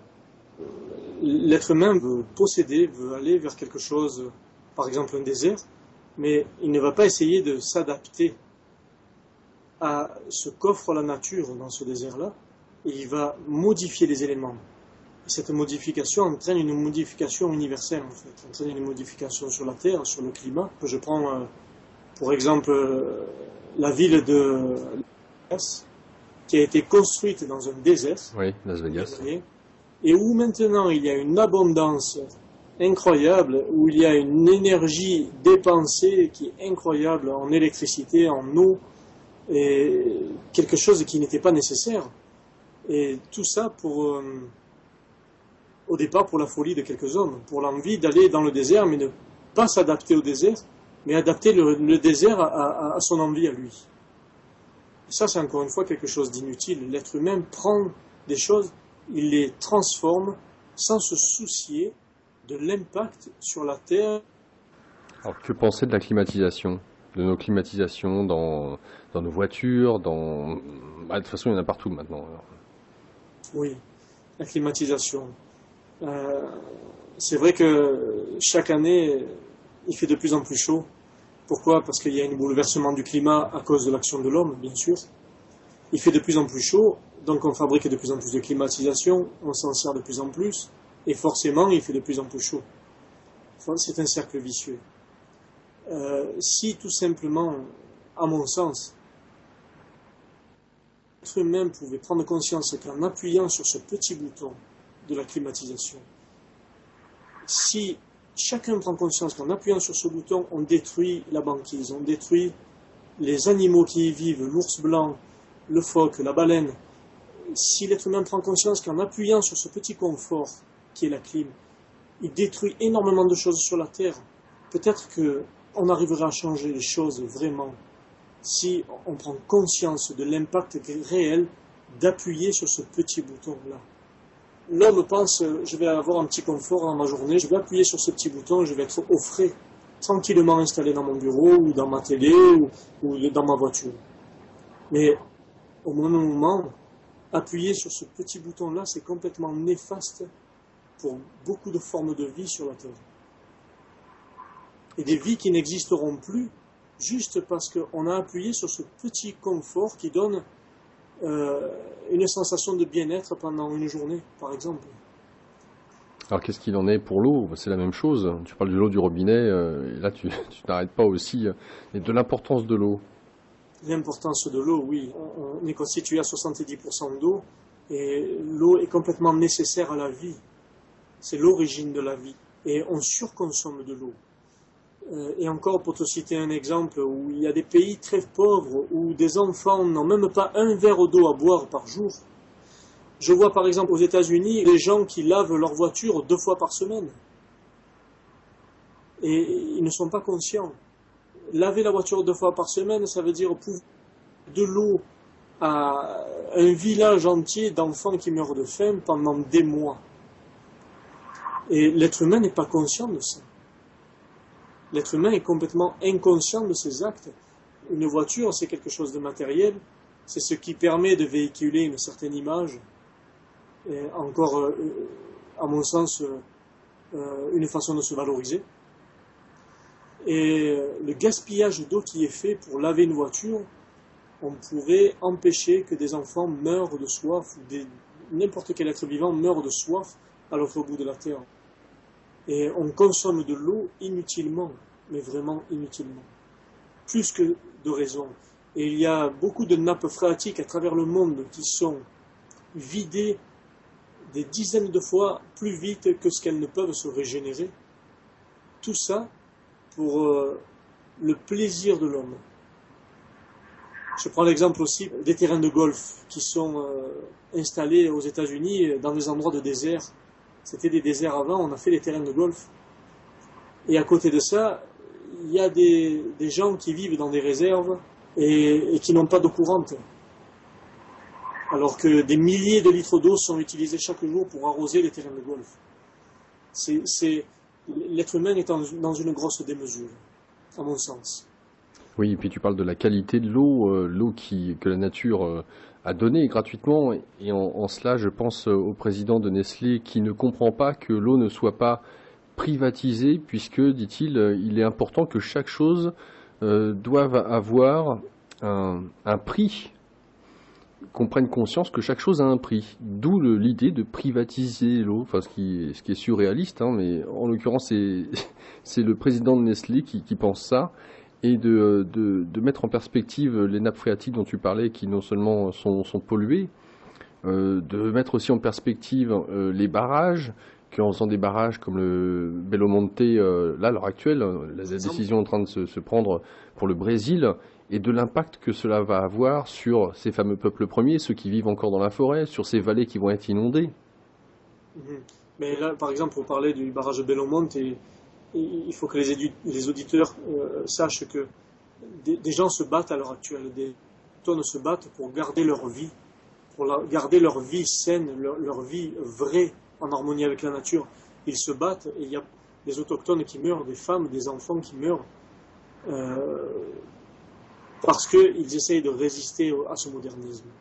Et quant aux industriels comme euh, celui que tu viens de citer là, moi je trouve ça complètement aberrant l'univers, le Créateur, a donné de l'eau à la terre, cet élément merveilleux pour chaque être vivant. Et l'être humain veut s'accaparer des choses qui ne lui appartiennent pas et il veut les vendre. C'est à mon sens complètement déraisonnable. Oui, d'ailleurs, tu peux peut-être citer l'exemple quand tu es, euh, parti dans un parc euh, naturel français et euh, tu as eu l'occasion de, croiser, rencontrer un, groupe d'hommes qui euh, étaient responsables, me, semble-t-il, du parc. Oui, c'était un parc en France. Et à un moment donné, je suis tombé sur le directeur du parc avec une équipe de télé qui était en train de monter une interview. Et le, le directeur du parc, il dit, nous sommes là pour valoriser notre parc, je ne sais plus dans quel domaine il a employé le possessif, et je crois qu'il a dit comptabiliser ce qui nous appartient, valoriser notre parc. Et il a dit pour comptabiliser les espèces que nous avons introduites. Et là aussi, à mon sens, c'était quelque chose de, complètement déplacé, parce que le parc existait, euh, il n'y avait pas la notion de parc, mais il existait bien avant l'homme, il y avait déjà des animaux, il y avait déjà une vie avant l'homme, et l'homme est venu juste y mettre une étiquette. Euh, pour dire ok maintenant c'est un parc et on contrôle. Dans, cette idée encore une fois de, de contrôler, de s'approprier euh, les, éléments et, tu mets justement en perspective euh, cet exemple parce que ça amène sur l'idée de, possession et de la responsabilité qui est la nôtre par rapport aux générations futures vis-à-vis de. D'ailleurs, tu parles, tu fais référence à ces grands messieurs, hein, mais finalement, pourquoi font-ils ça? Quel est l'intérêt pour eux de faire cela, sachant de, savoir euh, qu'est-ce qu'ils vont laisser à leurs enfants et à leurs petits-enfants mhm. Au final, ça va amener où? Alors tu, parles de l'être humain comme étant euh, quelque part, et c'est pas la première fois que je, vois cette image, mais d'une sorte de cancer, d'un virus. Oui, moi je dis les, entre guillemets, les, grands messieurs, comme je les appelle, euh, devraient réfléchir à ce qu'ils laisseront à leurs propres petits-enfants. Et, cette réflexion doit être faite en conscience. Il faut qu'il se pose à un moment donné. le changement de ce qui se passe sur Terre euh, veut que l'être humain va se poser à un moment donné et dire qu'est-ce qui est essentiel. C'est euh, est obligé de se poser et de réfléchir à ses actes. Euh, on peut pas, peut plus passer à côté et faire semblant. C'est vraiment primordial. Et d'ailleurs, je ne sais pas si chacun a pu remarquer, mais il y a un, changement d'énergie sur Terre qui fait que tout ce qui n'est pas solide et qui n'est pas fait avec le cœur est en train de se désunifier. Tout est en train de se casser la figure. Euh, à, tous les niveaux euh, matériels, tangibles. Tu vois Et on va revenir à des valeurs de cœur et, d'amour universel. On ne peut pas aller vers autre chose, sauver la terre et tout ce qu'elle porte. On ne peut pas aller à autre chose que cet amour universel. C'est ça qui va sauver les choses. Oui, parce que tu donnes l'exemple de, de, l'eau. Euh, d'ailleurs, à l'heure actuelle, il est possible, euh, et c'est passé euh, dans l'ombre, dans l'obscurité, il est possible à l'heure actuelle d'augmenter le, taux de pollution des, des eaux françaises de, de 5 par rapport à ce qu'elles étaient auparavant du fait de, des différents polluants qui étaient euh, au sein de cette eau. Donc x5. On peut polluer jusqu'à x5, euh, c'est considéré comme, euh, comme bon. Et tu, mets en perspective dans, le livre que l'être humain va être amené forcément, ce qui est déjà le cas, à créer des outils, des machines pour purifier l'eau. Et ces outils, ces machines bah, coûtent déjà cher. Alors qu'est-ce qu'il en sera? Qu'est-ce qu'il en sera plus tard Que finalement seuls les nantis, les, ceux dont tu parles, ne pourront que s'offrir ces, euh, ces outils, ces machines-là pour purifier l'eau. Qu'est-ce qui sera pour le grand nombre alors? Euh, C'est difficile à imaginer, mais moi, moi j'ai vu déjà aux, aux États-Unis, dans notre pays, c'est vrai qu'il existe des machines maintenant pour purifier l'eau parce que l'eau est presque inconsommable au robinet. Selon les endroits où tu te trouves, euh, dans certains pays du monde, c'est hyper chargé en, en métaux lourds, en chlore, et l'eau est quasiment inconsommable euh, sous peine d'être malade. Et donc, euh, on a inventé des machines maintenant pour filtrer l'eau, des machines qui coûtent cher, hein, mais c'est aux alentours de 3000 4000 euros quand même. Et je me demande si l'être humain est conscient qu'en gaspillant, en polluant cette eau, et en ne faisant pas attention à cette ressource précieuse, qui est l'origine de la vie, qui est l'essence même de la vie, l'être humain doit se rendre compte qu'à un moment donné, l'eau sera tellement difficile à avoir de façon pure qu'elle va être uniquement bue à travers des machines et que peut-être, je dis bien peut-être, le risque de ne plus être accessible à tout le monde. Et c'est ça dont il faut prendre conscience. Il ne faut pas le négliger. Chacun doit faire une action euh, pour, préserver cette eau, ne serait-ce que dans les petits gestes quotidiens comme se laver les mains, se laver les dents, euh, laver sa voiture. Euh, il faut prendre conscience que cette eau est précieuse. Chaque goutte de cette eau est précieuse. Et euh, si on veut préserver la vie, on doit préserver cette eau en priorité.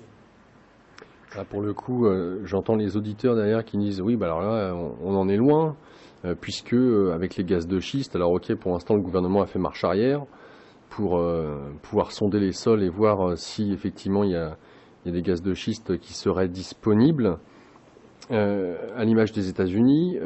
et en même temps, on, revient encore une fois sur l'impact que cela pourrait avoir sur la, nature. il n'y a qu'à voir Gazland, le, film qui a, mis en perspective ce qui se passe, l'état des lieux aux États-Unis, et les dégâts que ça a causé sur les différents écosystèmes. Et ce qui est incroyable, c'est que malgré ce genre de, film, eh bien, on entend euh, nos politiques euh, parler de bah, d'être pro gaz de schiste en disant ça va donner de l'emploi, ça va donner de la croissance. Alors là, je dirais c'est une question de, de libre arbitre. L'être humain se rend compte de ses actions néfastes, mais il a le libre arbitre d'aller quand même faire ses actions néfastes, d'actionner ça. Ça, c'est une question de libre arbitre. Mais je dirais que de toute façon, les gens qui prennent ces décisions-là, ils sont complètement conscients de l'impact. C'est impossible d'être autrement. Tout le monde a vu cette vidéo qui passe où, les gens ouvrent leur robinet et il y a des flammes qui sortent du robinet, ou alors le chat qui a perdu tous ses poils, ou l'homme qui, a euh, une dégénérescence au, niveau cutané. Euh, tout le monde a vu ces vidéos-là le, plus simple des citoyens comprend l'impact. Alors je pense que les politiciens et les grands décideurs sont assez intelligents pour comprendre l'impact que ça risque d'avoir. Ils ont le libre arbitre, forcément. Ils ont le libre arbitre de leur choix. Mais il faut quand même qu'ils prennent des, des conséquences. D'ailleurs, par rapport à ça, tu nous dis que être lucide, c'est être conscient de l'instant présent, d'être à l'écoute de l'instant présent, d'observer ce qui se passe en soi et à l'extérieur dans, cet instant présent. Et en même temps, tu, nous dis, euh, à travers toutes, toutes, les informations que tu mets dans le livre euh, sur les différents règnes au niveau animal, végétal, minéral, il ne faut pas cependant se laisser distraire constamment par les agissements négatifs des autres ou des mauvaises nouvelles, quelles qu'elles soient. Mhm. Oui, parce que euh, en être conscient, c'est une chose. Tu vois Il faut être conscient de ce qui se passe, il ne faut pas se leurrer. Par contre, il ne faut pas rester dans une émotion négative par rapport à ce qui se passe. Il faut pouvoir chacun transformer les choses.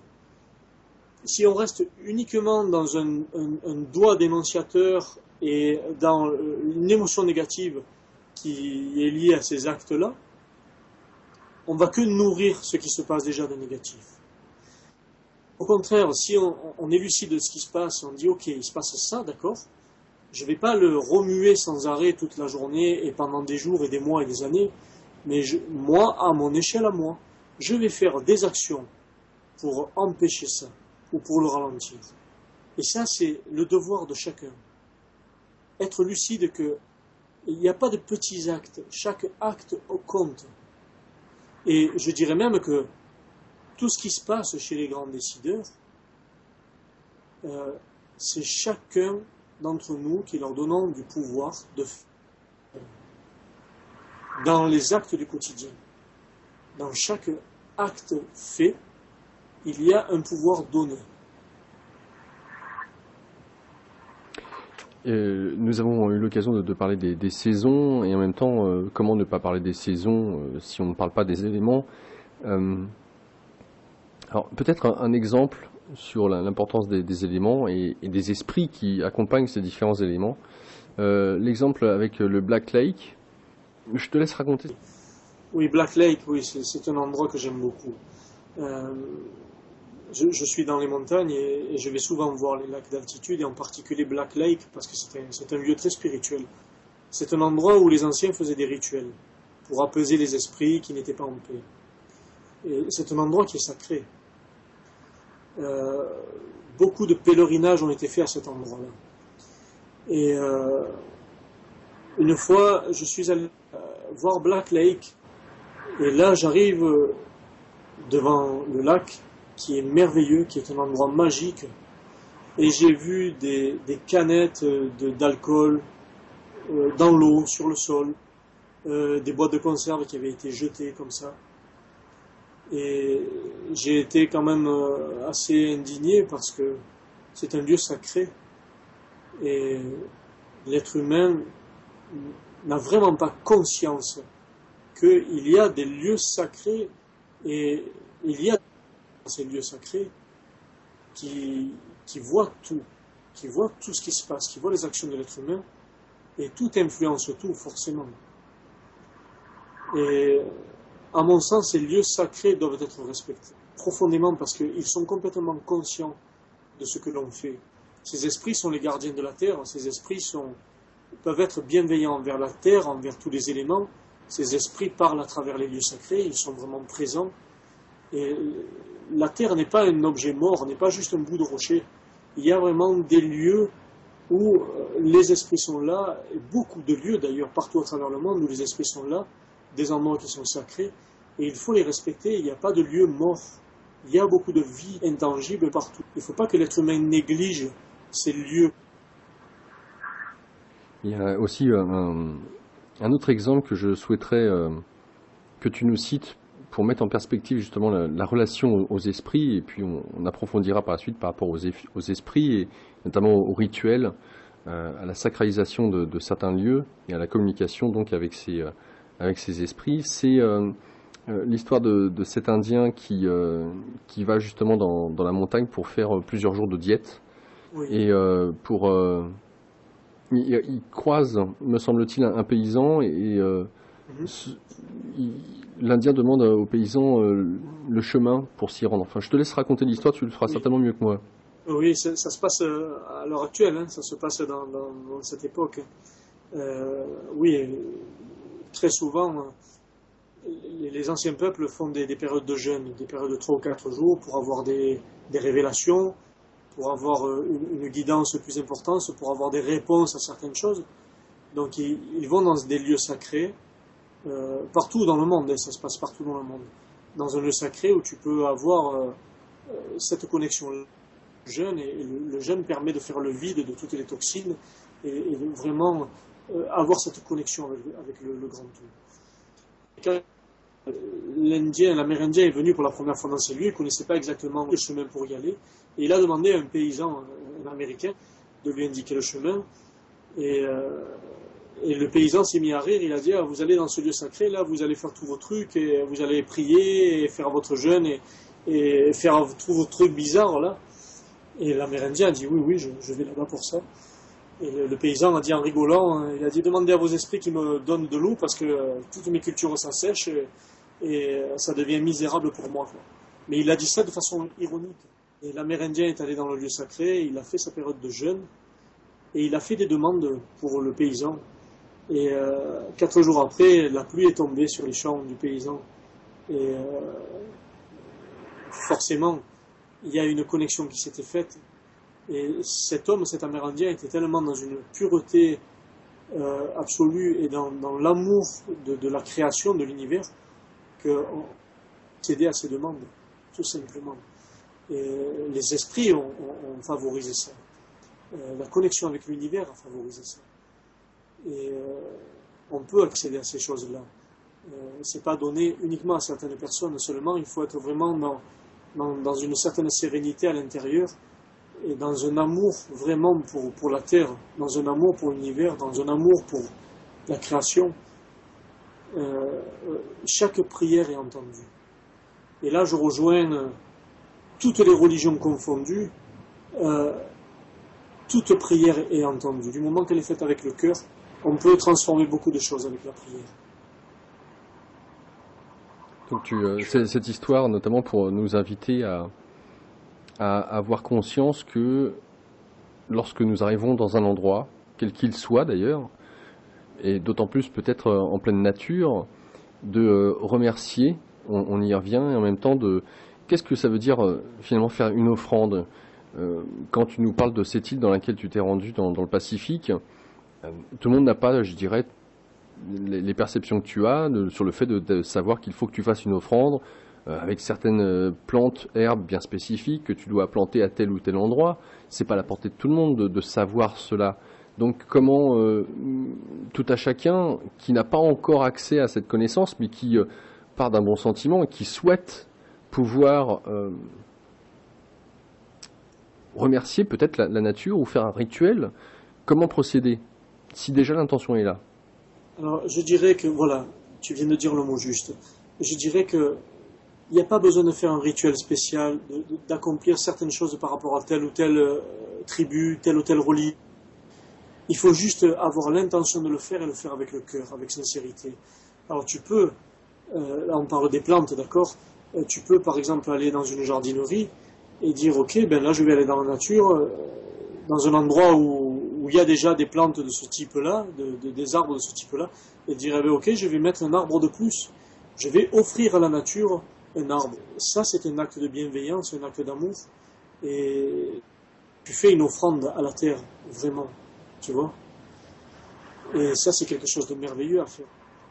Et donc, est-ce que euh, tu, euh, tu vois un, un, intérêt particulier à, euh, imaginons un endroit est pollué, et une personne, voire un groupe de personnes, à l'image de ce que tu disais tout à l'heure avec un arbre dans une pépiniérie, achète un, arbre, plante l'arbre et est-ce qu'il est possible de, demander à, des esprits protecteurs de prendre non seulement soin de l'arbre, qui a déjà un esprit, mais de pouvoir, on va dire, sacraliser un endroit qui a été déserté par les esprits? Comment redonner vie et, protection à un endroit qui a été déserté? Euh, Avec l'intention de la prière. C'est une bonne chose. Oui, les gens peuvent se regrouper et aller dans ce lieu et prier, demander aux esprits qu'ils préservent à nouveau ce lieu qui, le protège et qui l'empêche de, de, s'abîmer davantage, de mourir. Tu vois L'intention de la prière a, des effets incroyables sur toute chose. Donc euh, oui, chacun peut le faire. Euh, que ce soit un individu ou que ce soit un groupe de personnes, peut aller dans un lieu, dans une forêt, vers un arbre, et, prier et demander aux esprits de veiller sur le lieu et, sur tout ce qui est sur ce lieu, bien sûr.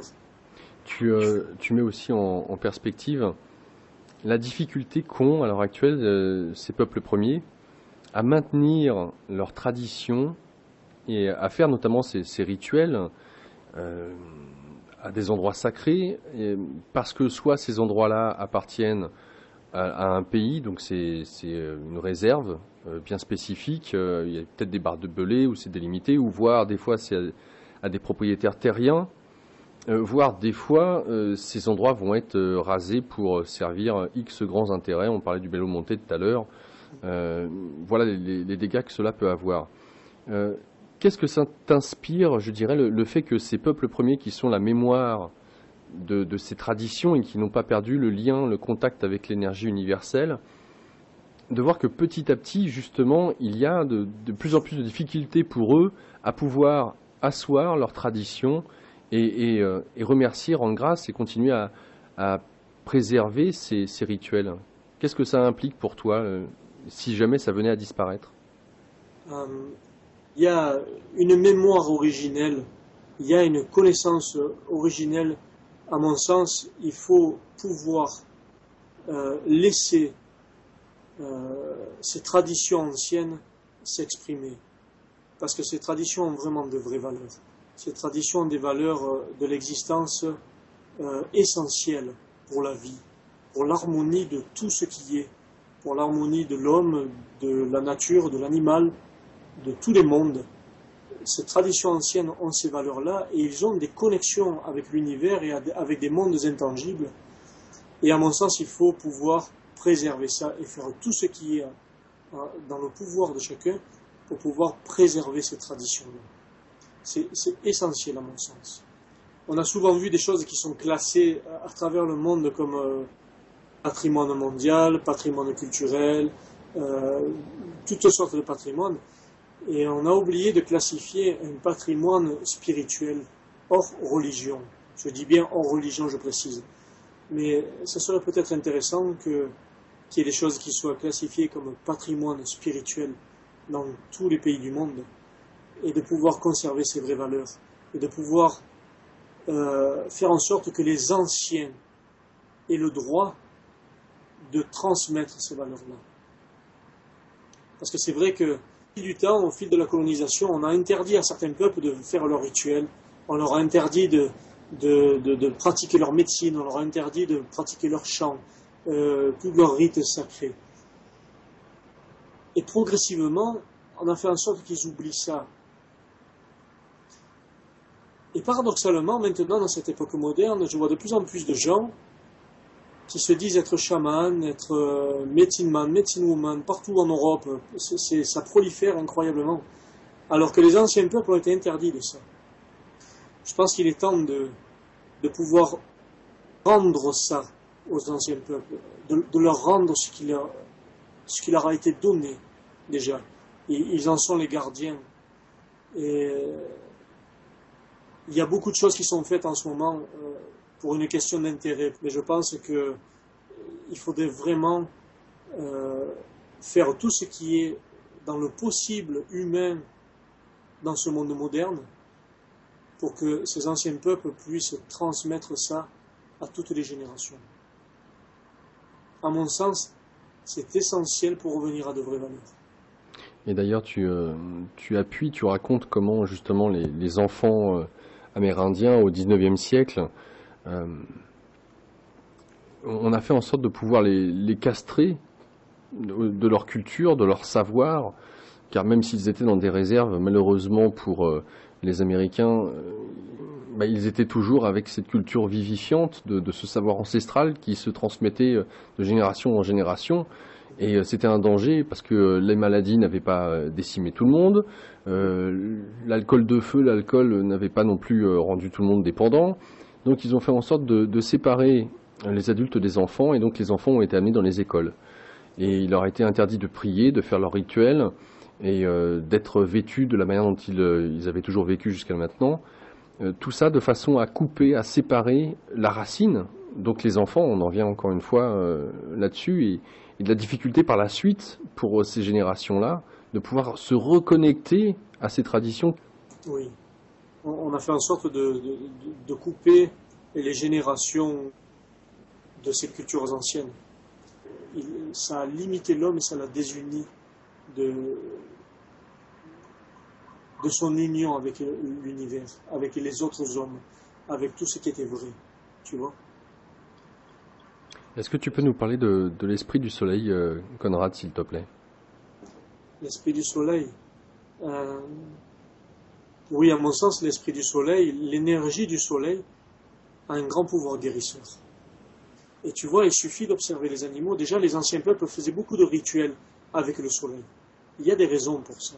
Regarde, quand euh, un animal, qu'il soit domestique ou qu'il soit sauvage, quand il est malade, il va aller se mettre au soleil. Que regarde un chat, un chien, dès qu'il est malade ou même qu'il est en fin de vie ou quand il est, il est pas bien, il va se mettre au soleil pour se régénérer. Parce que l'énergie du soleil a un pouvoir guérisseur. Tu vois C'est pareil avec les animaux sauvages, c'est exactement la même chose. Euh, un animal qui est malade, il va se mettre au soleil le plus longtemps possible pour avoir l'énergie du soleil en lui et pour pouvoir guérir. Il suffit que tu ailles au soleil quand tu es malade, que ce soit physiquement ou émotionnellement, tu vas au soleil et tu as l'impression d'aller mieux. C'est parce que l'énergie du soleil permet ça. Tu vois C'est vraiment euh, très concret comme exemple ce que je donne. L'énergie du soleil a un pouvoir guérisseur incroyable. Ça aussi, il faut le préserver. Et là, je parle des saisons, comme tu as pu l'aborder un petit peu tout à l'heure. Euh, il faut essayer de préserver les saisons, de préserver ce rythme naturel de la vie, ce rythme de l'univers. C'est vraiment primordial de pouvoir préserver le climat, la couche d'ozone, préserver euh, tout ce qui fait qu'on peut vivre sainement et dans la vérité. Tu vois Merci. Merci à l'eau à chaque fois que tu la bois pour te donner la vie. Merci au soleil chaque matin pour te permettre de bénéficier de sa chaleur médecine. Car il faut avoir bien conscience que le soleil est aussi source de vie et de renouveau au fil des saisons et qu'il a un pouvoir guérisseur sur les maladies physiques et émotionnelles. Pour celle et celui qui sait écouter, ressentir et recevoir. Merci aussi chaque soir au grand tout de t'avoir offert cette journée. Merci à l'air qui t'offre le souffle de vie de ta naissance jusqu'à ton passage dans l'autre monde. Merci à la Mère Terre pour toute nourriture qu'elle donne à chaque être chaque jour. Tout du, long du, film, j'allais dire, du fil, du fil de ce livre, c'est un grand merci, c'est un hymne à la, vie. Hein, euh, ok, tu, tu mets en perspective ce qui va, ce qui va mal, euh, certes, pour qu'on en prenne conscience, mais en même temps, c'est un hymne à la vie. À, à, croire que finalement, être dans cet instant présent, on voit la magie de la vie. Exactement la magie de la vie, oui. Important de pouvoir tout remercier, dire merci en permanence, chaque jour que, que l'on t'offre, tu vois. C'est important. Tout a une âme, un esprit. Les arbres des forêts, les vagues des océans, les rocs des montagnes, les sables des déserts, l'eau pure des rivières, les falaises des canyons, tout vibre autour de toi ainsi que toi-même, en résonance avec et dans ces diverses dimensions. Euh, dans quelle mesure est-ce que tu peux nous parler de, notre intériorité et de notre extériorité? Euh, Tu as commencé à, l'aborder tout à l'heure avec euh, notamment cet homme et, et d'avoir la correspondance entre son état émotionnel et, la voiture. dans quelle mesure est-ce que finalement tout, absolument tout, est le reflet à l'extérieur de notre intériorité? Parce que là, pour le coup, on, voit l'implication de, nos pensées, de nos émotions, de nos paroles, de nos actions. Donc est-ce que tu, euh, tu, nous dis que finalement tout, absolument toute notre réalité de ce que l'on voit à l'extérieur n'est que le reflet, et ce n'est pas rien, de ce que l'on a à, l'extérieur? De ce que l'on est et de ce que l'on a à l'intérieur. Euh, ce qui se passe à l'extérieur de toi, c'est juste une contrepartie de toi-même. dans cette vie terrestre-là, on n'est pas juste des petits êtres humains qui marchent sur leur chemin tant bien que mal. On a une contrepartie non physique de nous-mêmes qui est reliée extérieure, qui est reliée à des choses physiques et non physiques, qui est reliée à d'autres dimensions. Ça, il faut prendre conscience de ça. Chacun n'est pas juste un petit humain qui, qui vit sa petite vie, non. Il y a quelque chose de beaucoup plus merveilleux en soi. Il y a cette contrepartie non physique qui s'épand dans l'univers et qui est liée à toutes les choses. Et pourtant, euh, on parlait euh, au début de l'antenne de la superficialité des objets, de ce qui n'est pas utile. Et, et, en même temps, de, donc, c'est une première approche, c'est de voir peut-être à nous séparer, voire à donner, à échanger pour ceux qui n'ont pas, puisqu'il y a cette notion de, partage dont tu parlais, de, euh, de nous entourer des choses utiles, qui nous servent, qui ont un intérêt pour nous d'un point de vue pratique. Et puis, euh, il y a aussi peut-être euh, la notion de, qualité dans, ce qui nous entoure. Tu fais par exemple référence aux forêts, la beauté des forêts. Et puis, euh, tu nous amènes petit à petit à regarder le mobilier que nous avons autour de nous, euh, ou voir les emballages euh, cartonnés. alors, il est vrai que ça peut être très agréable hein, de se refaire une, cuisine, une salle de bain, voir peut-être une terrasse avec du bois précieux, et puis tout ce que ça peut impliquer, hein, ne serait-ce que si on n'a pas de terrasse, notre salle de bain, du bois précieux, on peut aussi en mettre dans la salle de bain. Donc, même de ces éléments-là, comment, pouvoir aborder finalement le, la, vie avec ce qui nous est montré, qui peut nous être utile. Une belle salle de bain. J'ai envie d'une belle salle de bain. Et il y a du bois précieux. Là, oui, d'accord, ok, bon. Il y a des arbres qui sont de l'autre côté de la planète euh, qu'on va peut-être couper, mais est-ce que quelque part de l'acheter ce bois précieux, c'est pas remercier en même temps parce que c'est un rêve. J'ai envie d'avoir cette salle de bain, ce bois précieux. C'est comme l'homme que tu as rencontré qui peut-être euh, avait son rêve d'acheter pour la première fois de sa vie alors qu'il était à la retraite sa voiture. Donc, euh, est-ce est que tu y vois toi une demi-mesure euh, ou est-ce que là pour le coup, en, fonction peut-être de l'urgence que tu estimes dans laquelle nous sommes, eh bien il, n'est pas nécessaire de, s'entourer de, de mobilier qui soit exotique? À mon sens, à moi, il, est important de prendre conscience pour. Je, je, parle du bois précieux là, puisque tu as abordé ça. Quand tu as du bois précieux autour de toi, dans ta maison, les chaises, la table, le tour de ta piscine et tout ça, quand tu as ce bois précieux, il faut être conscient que ce bois précieux, il a été pris dans des forêts originelles, des forêts millénaires, et qu'il y a des, des arbres qui ont plusieurs centaines voire des milliers d'années des fois, qui sont détruits juste pour finir en, table ou en chaise de luxe, entre guillemets. Tu vois Donc, euh, entre ce qui est utile et ce qui est superficiel, il faut faire la part des choses. Euh, il y a des forêts originelles en ce moment en Amazonie ou partout dans le monde qui partent euh, à une, une, allure incroyable pour le confort de l'être humain. Non pas pour ce qui est utile pour lui, mais pour son confort. Toutes ces forêts ces forêts originelles, parce que ce sont vraiment des forêts millénaires, euh, elles ont une utilité essentielle, celle de donner l'oxygène à la Terre, à toi, à moi, à tout ce qui vit. Elle nous donne cet oxygène. L'être humain détruit cette source d'oxygène plus que de raison. Moi, je pense qu'il est temps de prendre conscience de ce qu'on consomme on, cette époque veut ça, cette prise de est là en chacun de nous. C'est-à-dire, on parle encore de changement du monde. Si on veut aller vers un monde meilleur, il faut qu'on soit lucide de notre consommation.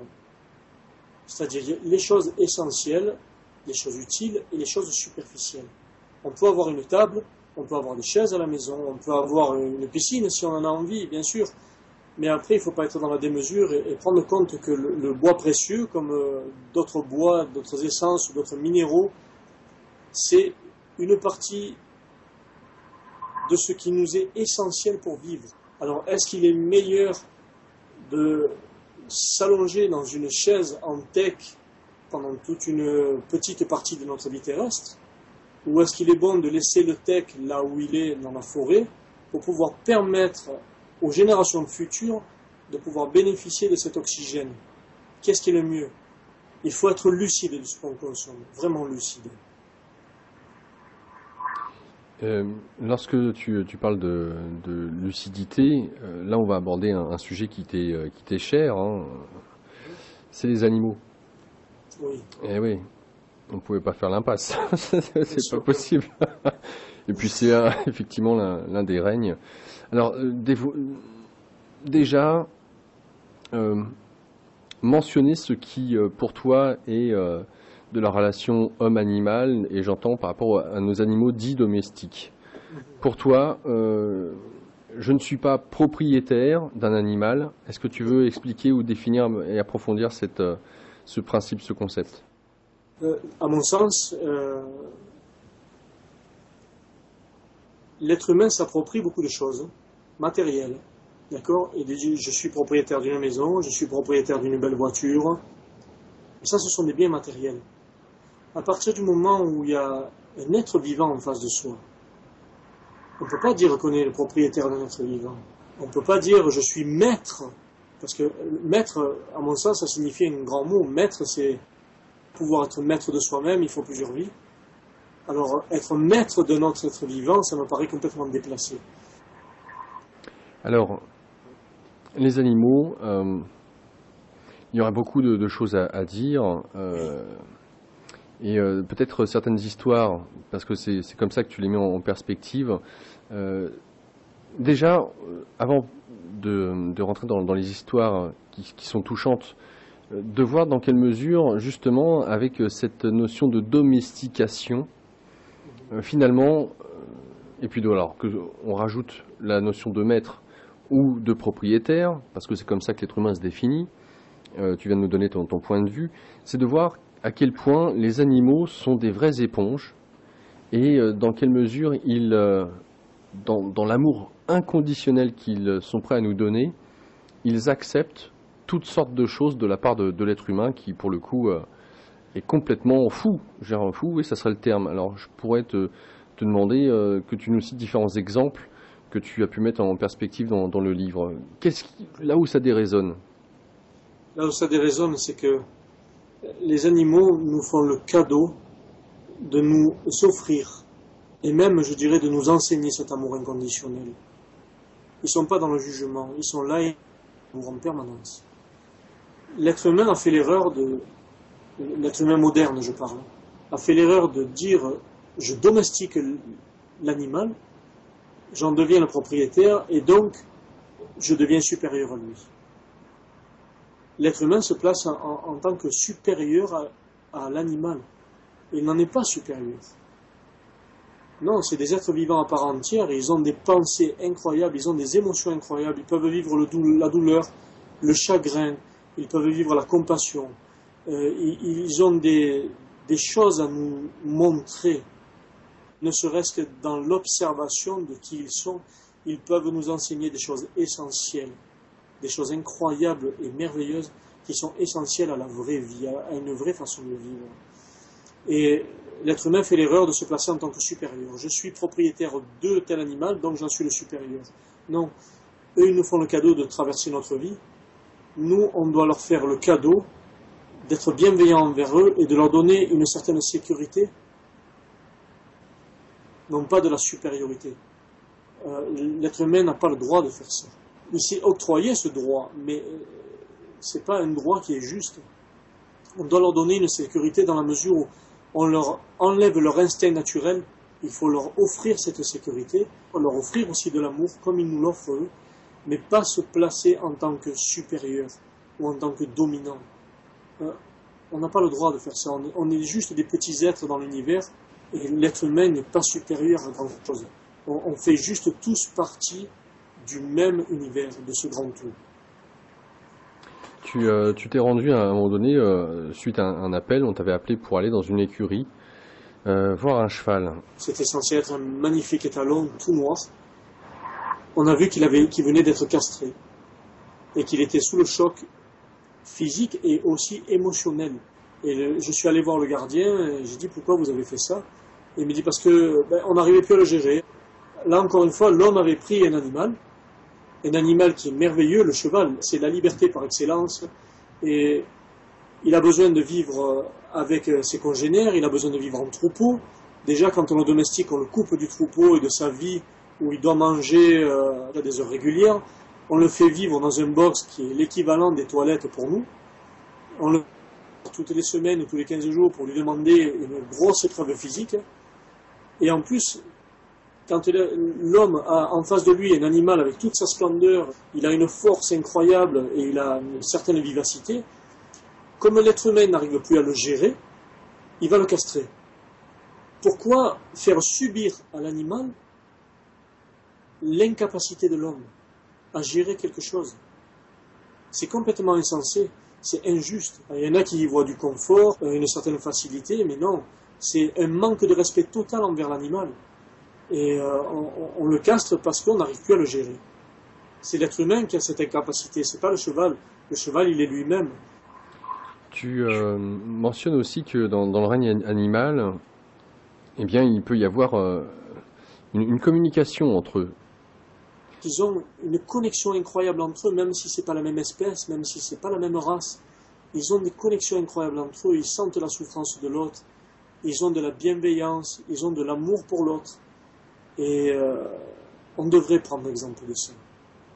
Et peut-être que ça permettrait vraiment de retrouver l'harmonie entre, euh, entre le corps de l'homme et son esprit, et aussi euh, entre l'homme et l'animal.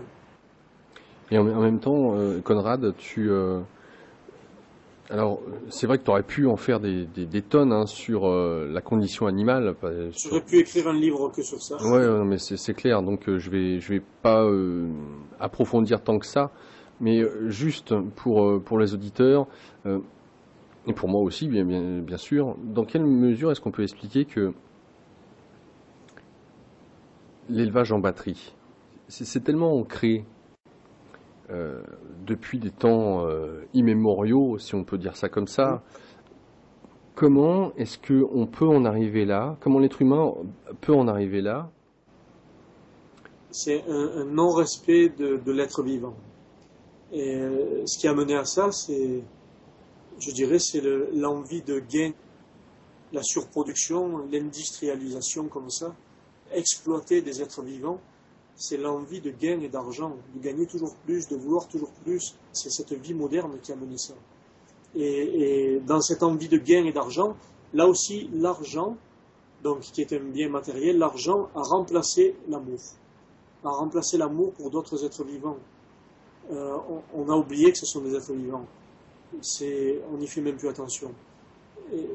Là encore une fois, les valeurs matérielles ont remplacé l'amour. Et là aussi, il faut être conscient qu'on doit revenir à des choses plus saines, par respect pour les animaux. On, arrive à une époque où l'être humain ne peut plus, n'a plus le droit d'exprimer ce non-respect envers d'autres formes de vie. On ne peut pas continuer à ça. Cette vie moderne a créé des dépendances à tous les niveaux, d'homme à homme et d'homme à animal. Et euh, peut-être qu'il serait bon de revoir ces formes de dépendance-là. Il y a une multitude de manières de nourrir sa famille. Euh, de toute façon, à mon sens, à moi, quand quelqu'un travaille comme ça, dans ces conditions-là, il ne peut pas avoir une vie heureuse complètement. Il est dans une espèce de, de cercle vicieux où on lui doit détruire des vies pour nourrir d'autres vies. Et, ça ne crée pas le bonheur, ça. Ça ne crée pas l'équilibre, l'harmonie. Tu vois Je suis sûr que l'homme qui travaille là-dedans, je suis sûr qu'il rentre chez lui, il n'est pas dans une vibration positive parce qu'il voit la mort toute la journée. Je suis persuadé que ça influence sa famille, ses enfants, ses amis, sa maison. Je suis persuadé que ce n'est pas quelque chose d'heureux pour lui. Tu vois Alors peut-être qu'il faudrait reconsidérer une, façon de nourrir sa famille en disant qu'est-ce que je peux faire pour nourrir ma famille, mais en même temps pour ne pas causer de tort pour essayer du moins de ne pas causer de tort à d'autres et, rétablir un certain équilibre. Je ne dis pas qu'il faut tout arrêter parce que ça serait quasiment impossible à l'heure actuelle, là pour l'instant. C'est impossible peut-être, mais peut-être qu'il faudrait reconsidérer la façon de mener son existence. autant pour euh, celui qui se nourrit des animaux, que celui qui les abat, que celui qui les élève, que celui qui les produit, que celui qui les exploite. Peut-être que ce serait bon que l'être humain reconsidère sa façon de vivre. Conrad, ce soir invité du magazine Énergie Positive pour ce livre, Un même souffle, le chemin vers une nouvelle conscience, une énergie universelle, une nouvelle lumière. Livre que vous pouvez commander en allant directement sur le site de Conrad. Il vous suffit de taper sur internet Conrad, C-O-N-R-A-D, tirer la touche 6 de votre clavier, la lettre A.com. Conrad-A.com. Euh, j'aimerais qu'on puisse aborder un, autre élément qui n'est pas des moindres, c'est euh, la médecine, au sens large du terme, notamment euh, et pas seulement via les plantes. Alors tu as euh, consacré bon nombre de, euh, chapitres à, ce sujet, tu y reviens régulièrement, de façon à ce que ça rentre bien dans, nos esprits, dans nos consciences, sur euh, déjà d'une part ce, qu'est la pharmacopée chimique à l'heure actuelle, et du non-sens, alors même si elle a son utilité dans une certaine mesure, hein, tu le dis toi-même, mais du non-sens du, fait de breveter le vivant. Oui, breveter le vivant. C'est vrai que il y a une, une forme d'industrie.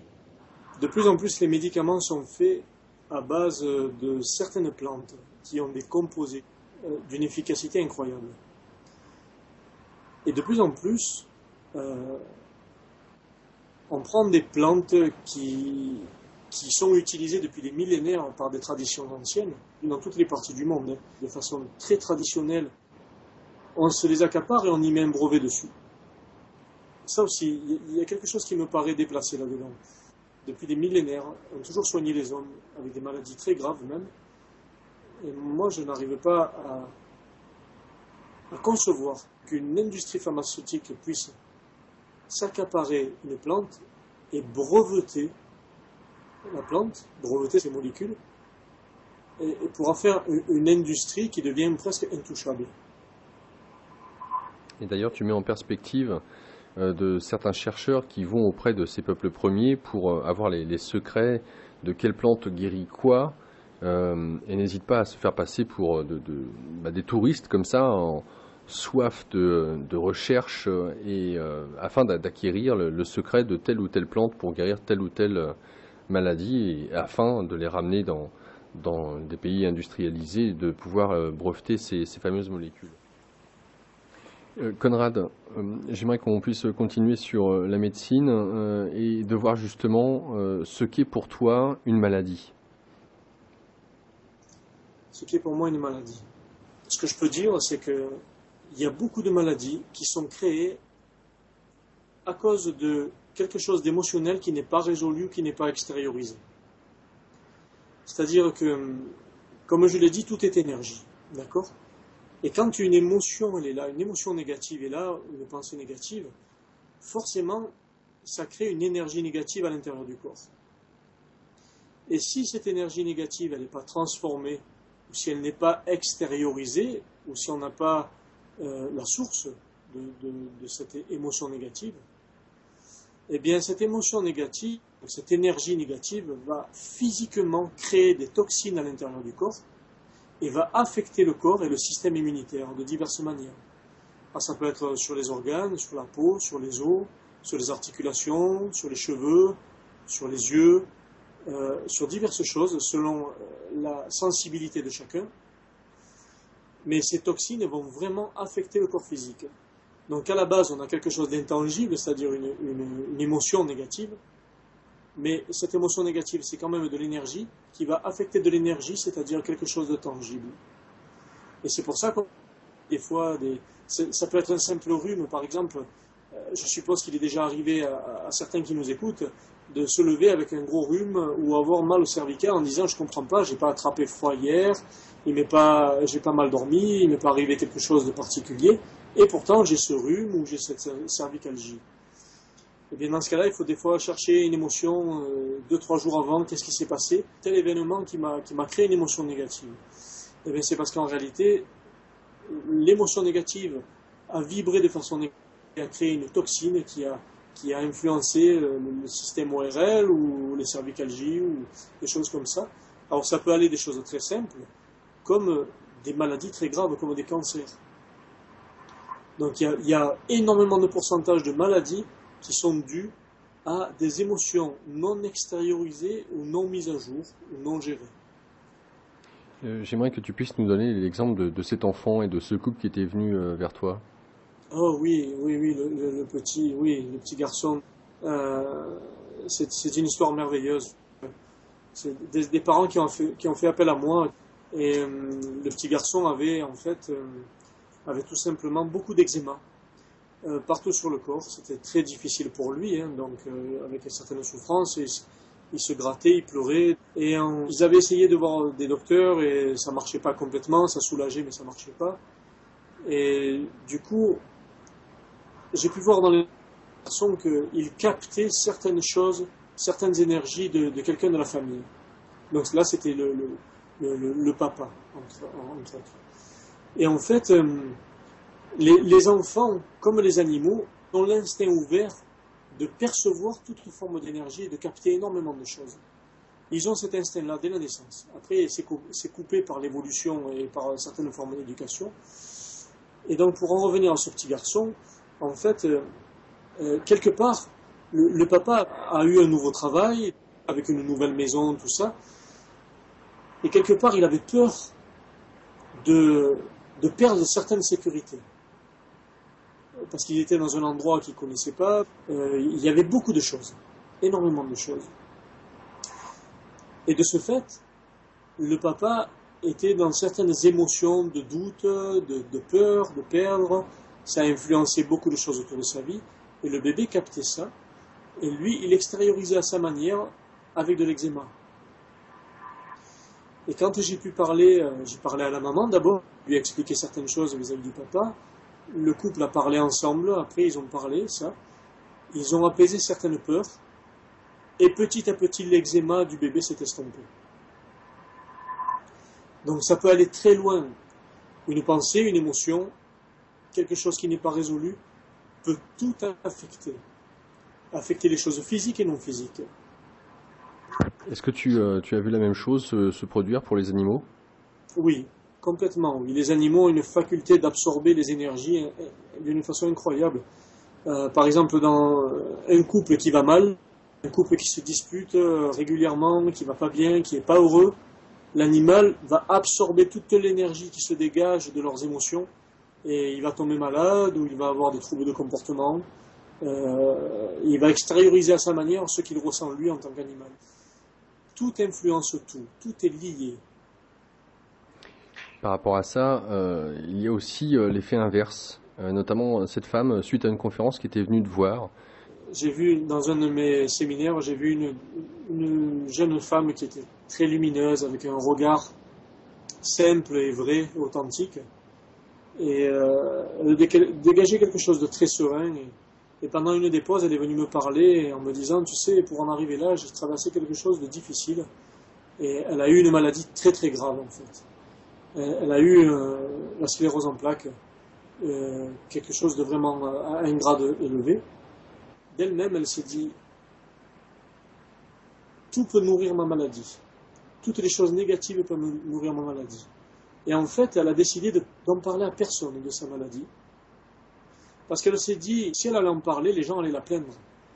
Généralement, la famille, ils sont très forts pour ça. C'est rentrer dans un système de plainte pour, pour pouvoir avoir euh, un, soutien, mais c'est n'est pas vraiment un soutien parce que euh, le fait qu'ils disent oui, tu souffres, tu es pas bien, euh, on n'est pas, bien de te voir comme ça, tu dois avoir mal, tu dois être pas bien. Tout ça crée en eux des émotions négatives aussi. D'accord? Donc cette émotion négative, en réalité, elle nourrit aussi la maladie du, patient. Et cette personne, elle a décidé de parler, parler à personne de sa maladie. Elle a fait des, petits rituels euh, selon ses propres convictions. Euh, elle a changé certaines choses dans sa vie. Elle a éloigné toute source de négativité. Et euh, finalement, elle a guéri. Elle a guéri parce qu'elle n'a pas donné la possibilité à d'autres énergies de nourrir sa maladie. Et il est allé vers la guérison.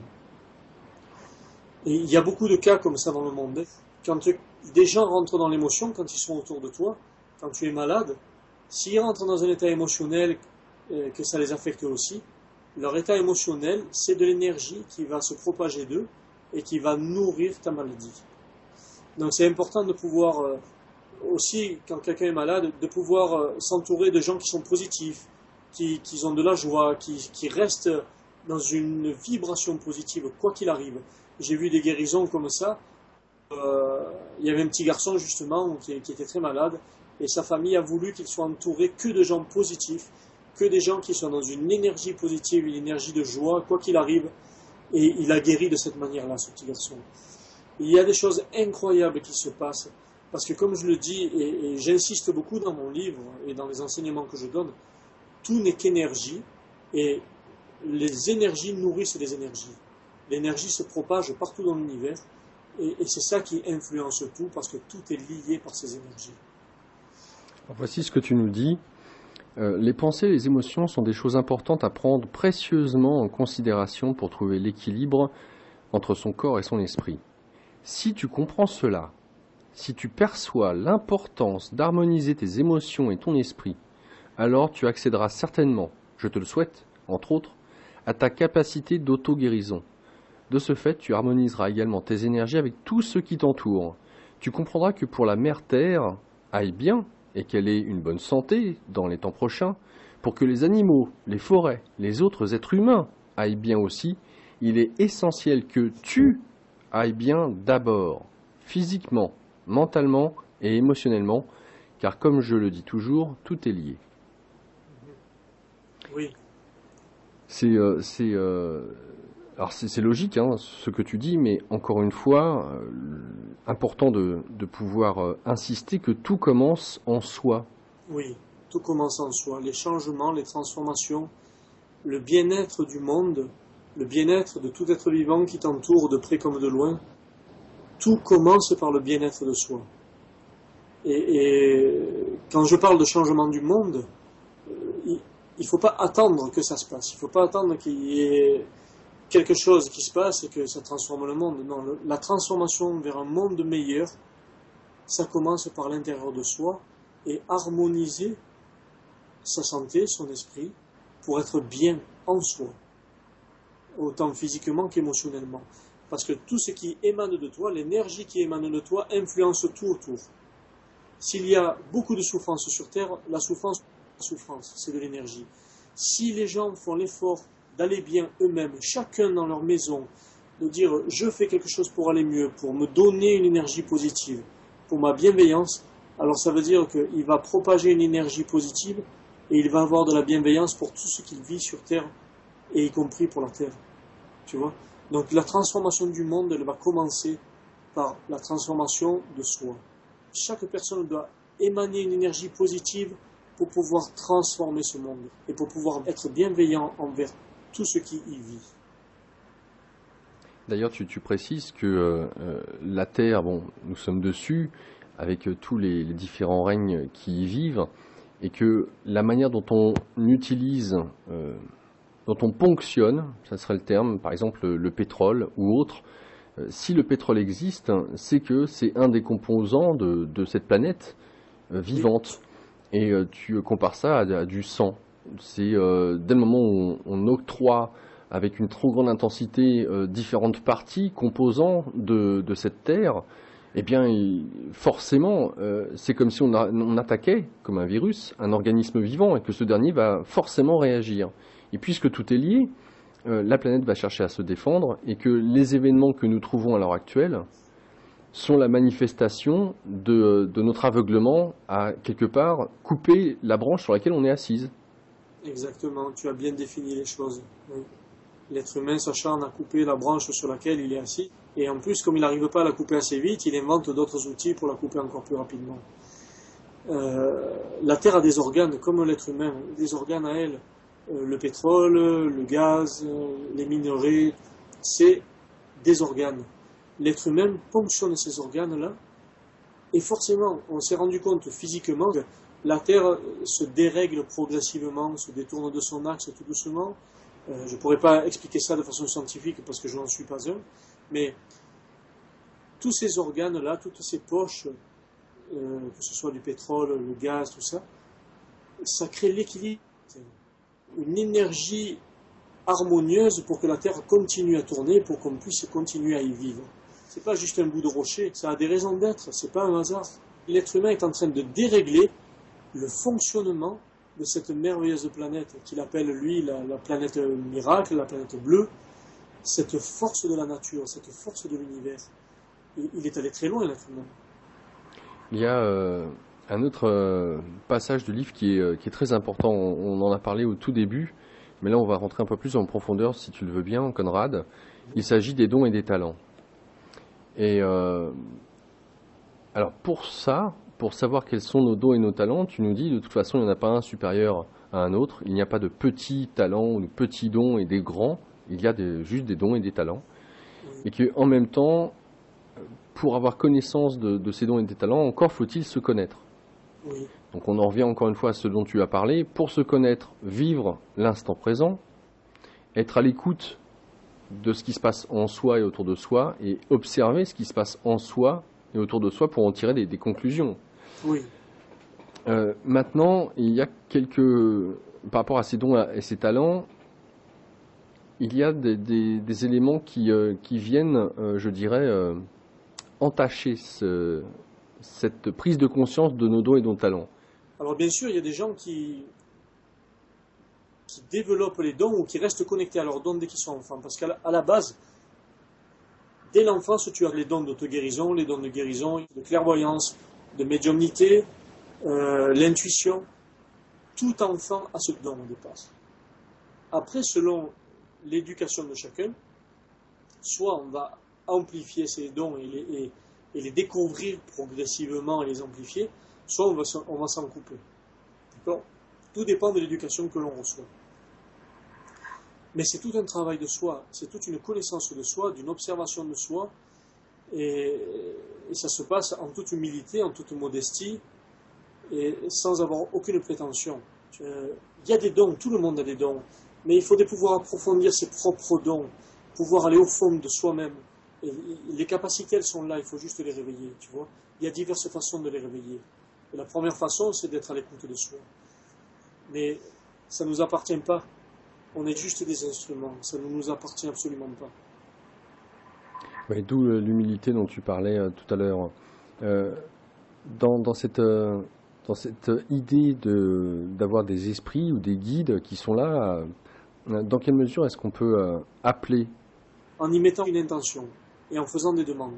Il faut vraiment être dans la pureté et pas penser que c'est un pouvoir il faut surtout pas penser que j'ai un pouvoir à ce moment-là, super, je suis un être humain surdoué, j'ai un pouvoir. Non, il n'y a pas de pouvoir. Euh, il y a juste euh, l'instrument qui parle et qui permet cette énergie universelle de pouvoir accomplir des choses. Tu vois? Il n'y a aucun pouvoir en réalité. Sauf celui qu'on attribue à, autrui, et euh, c'est là où on en vient au, conditionnement, et c'est important. Euh, j'aimerais que tu puisses euh, développer le passage que je vais lire. Tu n'as quasiment pas la possibilité de les réveiller, on va dire ces, ces fameux dons, talents, capacités, ou de les expérimenter car le contexte dans lequel la société te fait vivre occupe ton esprit, te préoccupe, favorise tes peurs, ton stress et tes doutes. Les diverses formes d'éducation y contribuent et entretiennent cela. Tu es affairé et absorbé par une multitude de tâches ta vie qui a été créée autour de toi t'empêche peut-être de t'élever spirituellement et de prendre conscience que tu as vraiment des dons. Plusieurs choses te tiennent volontairement vers l'ordinaire. Je vais m'arrêter là, mais euh, ce que je souhaitais mettre en perspective hein, dans, ce, passage, c'est que euh, dans le, formatage, le formatage, il, est valable pour tout le monde. Et quand je dis tout le monde, c'est-à-dire qu'il y a une idée principale, l'exemple du couple, par exemple. Hein, que euh, l'image du bonheur serait que on vive toute une vie à deux et qu'on irait toute une vie avec euh, notamment des enfants. C'est l'image du bonheur. Ou d'avoir une maison, par exemple. Et que ces, euh, ces, conditionnements sont tellement ancrés, sont tellement forts, qu'on a du mal à, à, se dire que bah, peut-être que mon bonheur, à moi, c'est peut-être tout simplement autre chose. Mmh. Mais difficile, difficile de, de, de, ne serait-ce que de se poser cette question finalement, qu'est-ce que pour moi le bonheur, mon bonheur à moi, ça serait quoi? C'est difficile. Alors euh, oui, c'est difficile dans la mesure où, où on te fait écouter autre chose que toi-même. Ça part déjà dès, dès la maison, dès l'éducation parentale par exemple. Parce qu'eux-mêmes ont reçu une éducation, on leur dit il faut avoir des enfants, il faut avoir une belle maison, et d'ailleurs, regarde, quand tu arrives à un certain âge, 30 ans ou 40 ans, si tu n'as pas des enfants, on te dit mais c'est pas normal. Les, amis, le, contexte social, les parents, la famille te dit mais c'est pas normal, tu dois avoir des enfants. Tu as 30 ans, tu te rends compte que tu n'as pas d'enfants. Euh, tu, es presque pris comme un, paria, quoi, tu vois, si tu n'as pas d'enfants. Mais en réalité, on n'est pas obligé de, de se formater à des croyances qui ont été transmises de génération en génération l'essentiel et la vraie spiritualité, c'est de se rendre heureux. Peu importe, il y a qui sont heureux parce qu'ils ont une famille de 10 enfants et ils ont un bonheur incroyable. Il y a d'autres personnes qui ont décidé de ne pas avoir d'enfants et qui suivent un chemin un peu plus spirituel et ils sont heureux comme ça. L'essentiel, c'est de se rendre heureux.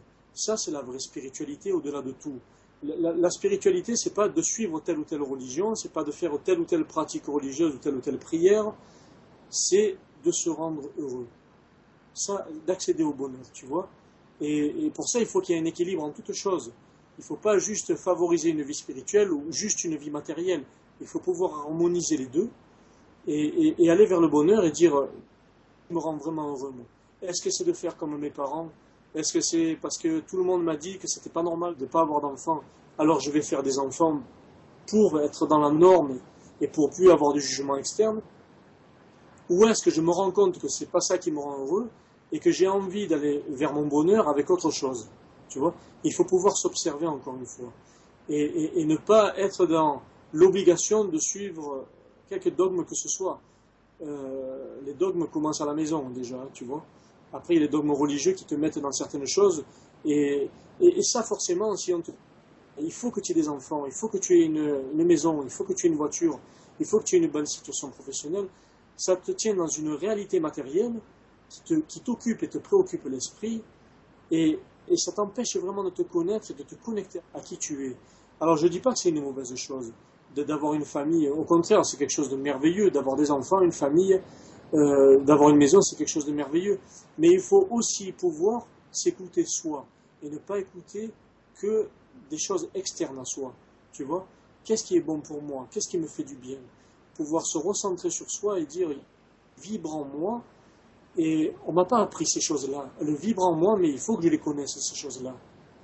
Et très souvent d'ailleurs, je vais te dire, je vais aller plus loin, euh, en parlant de bonheur et de spiritualité, j'ai souvent entendu des gens dire, euh, euh, quand je trouverai ma moitié, je serai heureux.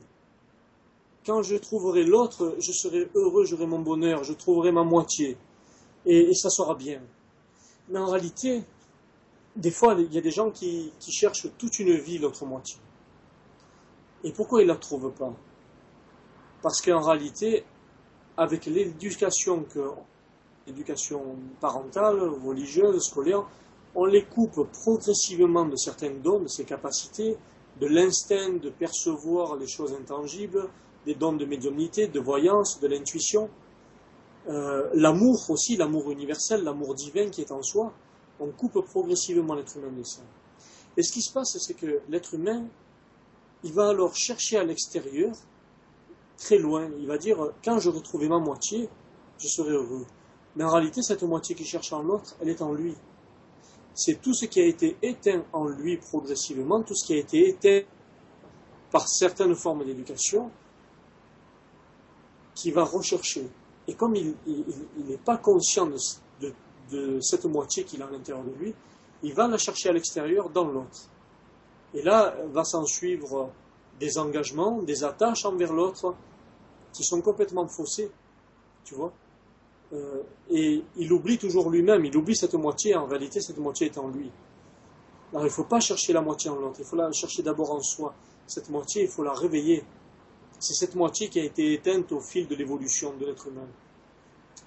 Et une fois qu'on a trouvé cette moitié, qu'on a trouvé cet amour de soi, qu'on a trouvé toutes les choses qui nous manquent, eh bien, on peut que avoir envie de partager l'amour, mais sans besoin. Ça devient plus un besoin. Et c'est ça qui est merveilleux. Tu vois Ne plus remplacer l'amour euh, dans le partage avec des choses matérielles, des engagements et des attaches qui ne rendent pas forcément heureux. Tu vois? Oui, je trouve que c'est très bien dit. Je t'en remercie. Et euh, ce, dont tu parles est extrêmement important à mon sens. je, vais te dire pourquoi. Euh, je, le constate euh, par rapport aux émissions que, je peux réaliser à l'antenne. Il y a, quand par exemple on t'écoute et qu'on sait qui tu es, on se dit oh, c'est génial, il communique avec les animaux, il entend les esprits, il peut communiquer avec eux, il a des dons, médiumnité, clairvoyance, clairaudience ou que sais-je.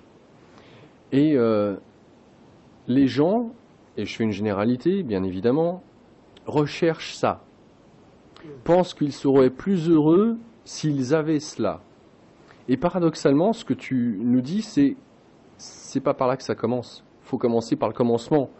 Déjà, s'aimer soi-même, savoir s'écouter, et tout le reste en découle. Exactement. Exactement. Et il ne faut pas penser, j'aimerais avoir ça déjà, parce que j'ai déjà ça. Il faut juste le réveiller. C'est comme une lumière qui a juste été éteinte. On a appuyé sur un interrupteur. À partir de l'âge de 9-10 ans, on te fait rentrer dans des valeurs matérielles. Et ça ne veut pas dire que l'ampoule est cassée. Ça veut dire qu'il faut juste que toi-même, tu réappuies sur cet interrupteur et que tu réveilles ce qui est déjà là. Et, encore, tu insistes bien en disant que ces dons, ces talents, il faut même pas les chercher. Ils arrivent, j'allais dire, spontanément en effet secondaire. Et dès le moment où on veut les, rechercher, ça veut dire que l'ego est trop fort, qu'il est là, qu'il est présent, qu'il veut s'accaparer quelque chose, qu'il veut l'utiliser pour lui, pour, euh, pour son nombril. Et là, ça fausse tout. Déjà commencer par s'aimer se donner du, bien, du bonheur. Et comme tu disais tout à l'heure, c'est pas être égoïste. Alors comment faire la distinction entre euh, la part de l'ego qui, pense à, lui pour euh, son nombril, et puis euh, penser à, au soi, à soi et à se donner du bien. Comment faire la distinction? Eh bien déjà, par exemple, tu vois, le discernement dans l'égoïsme, c'est j'ai quelque chose qui me fait du bien, euh, j'ai quelque chose qui me rend heureux, mais j'ai envie de le garder pour moi, j'ai pas envie de le partager. Ça, c'est égoïste. Tandis que si je dis je cherche quelque chose heureux, je cherche quelque chose pour accéder au bonheur. Et quand je trouve ce bonheur, ça émane de moi ce bonheur. Et donc forcément, je le partage avec les autres. Tu vois? C'est ça la, différence, le discernement. Euh, et il y a des religions qui disent que c'est égoïste de penser à soi, que c'est pas bien et qu'il faut se donner complètement aux autres. Mais moi je dis que pour se donner complètement aux autres, il faut forcément passer par la bienveillance de soi-même d'abord. Tu ne peux pas donner aux autres si tu es malheureux. Tu ne peux pas donner aux autres si toi-même tu es dans un état de vibration négative. Toutes les parts de toi-même, autant le bon que le mauvais. Tu vois? Donc il faut pouvoir être dans une énergie vibratoire positive se donner du bonheur, de la bienveillance à soi pour que ça puisse émaner et le diffuser aux autres aussi. Tu vois? Ça coule de source. Ça commence par soi. Et après, en ce qui concerne tout ce qui doit être réveillé, je dis qu'à un moment donné de la vie, ça se situe entre 30 et 50 ans, il y a l'instinct, l'instinct de l'enfant, tu vois, l'instinct qui t'a été donné, tout ce qui t'a été donné à ta naissance, bien avant même. Il y a cet instinct l'être humain dit, je sais pas pourquoi, mais je, vis ma vie, j'ai ça, j'ai mon travail, j'ai une situation familiale, j'ai une belle maison, mais il me manque un truc. Je suis attiré par autre chose. Je ne sais pas pourquoi, mais tiens, je vois tel livre qui parle de spiritualité. Je ne sais pas pourquoi, mais je suis attiré par ça. Il y a un déclenchement qui se fait. L'instinct reprend le dessus entre 30 et 50 ans à peu près, et qui te fait retourner vers quelque chose de plus essentiel, vers quelque chose d'original. Tu vois? Après, tu as le libre arbitre, bien sûr. L'être humain a le libre arbitre de dire euh, non, ok, c'est pas grave, je continue ma vie. Ou alors tu fais parler l'instinct et dire ok, puisque je suis attiré par autre chose, j'arrive à un certain moment de ma vie où j'ai, il y a quelque chose qui va pas, je suis pas complet. Et là, tu te dis ok, je vais voir ce qui se passe là. je vais voir ce qui se passe dans quelque chose de moins tangible, dans quelque chose qui n'est pas matériel et qui n'est pas dans mes habitudes. Et là, l'instinct se réveille. Et ça réveille aussi euh, tout euh, le, soi, l'autre moitié de soi qui a été en dehors. Tu vois Les dons, les capacités, la faculté d'avoir de l'amour, de la compassion, l'écoute, euh, la bienveillance, toutes les formes de, dons qui te sont donnés depuis l'enfance. Tu vois c'est instinctif, quoi qu'il arrive. à un moment donné, ça parle. Et, après, chacun a le libre arbitre de, de le laisser parler ou pas, cet instinct. Conrad, invité du magazine Énergie Positive, pour ce livre Un même souffle. Pour euh, vous procurer le livre, n'hésitez pas à aller sur son site internet www.conrad-a, la lettre. Conrad, euh, on va aborder un, autre paragraphe que j'ai trouvé très intéressant. Et je vais euh, en lire une partie pour que je puisse rebondir dessus. Il y a aussi des chercheurs qui vont étudier la vie de très anciens peuples. Ils peuvent décrire leurs coutumes, leurs rituels, les vêtements qu'ils portaient, leurs croyances, ce dont ils se nourrissaient, comment ils ont vécu et comment ils sont morts.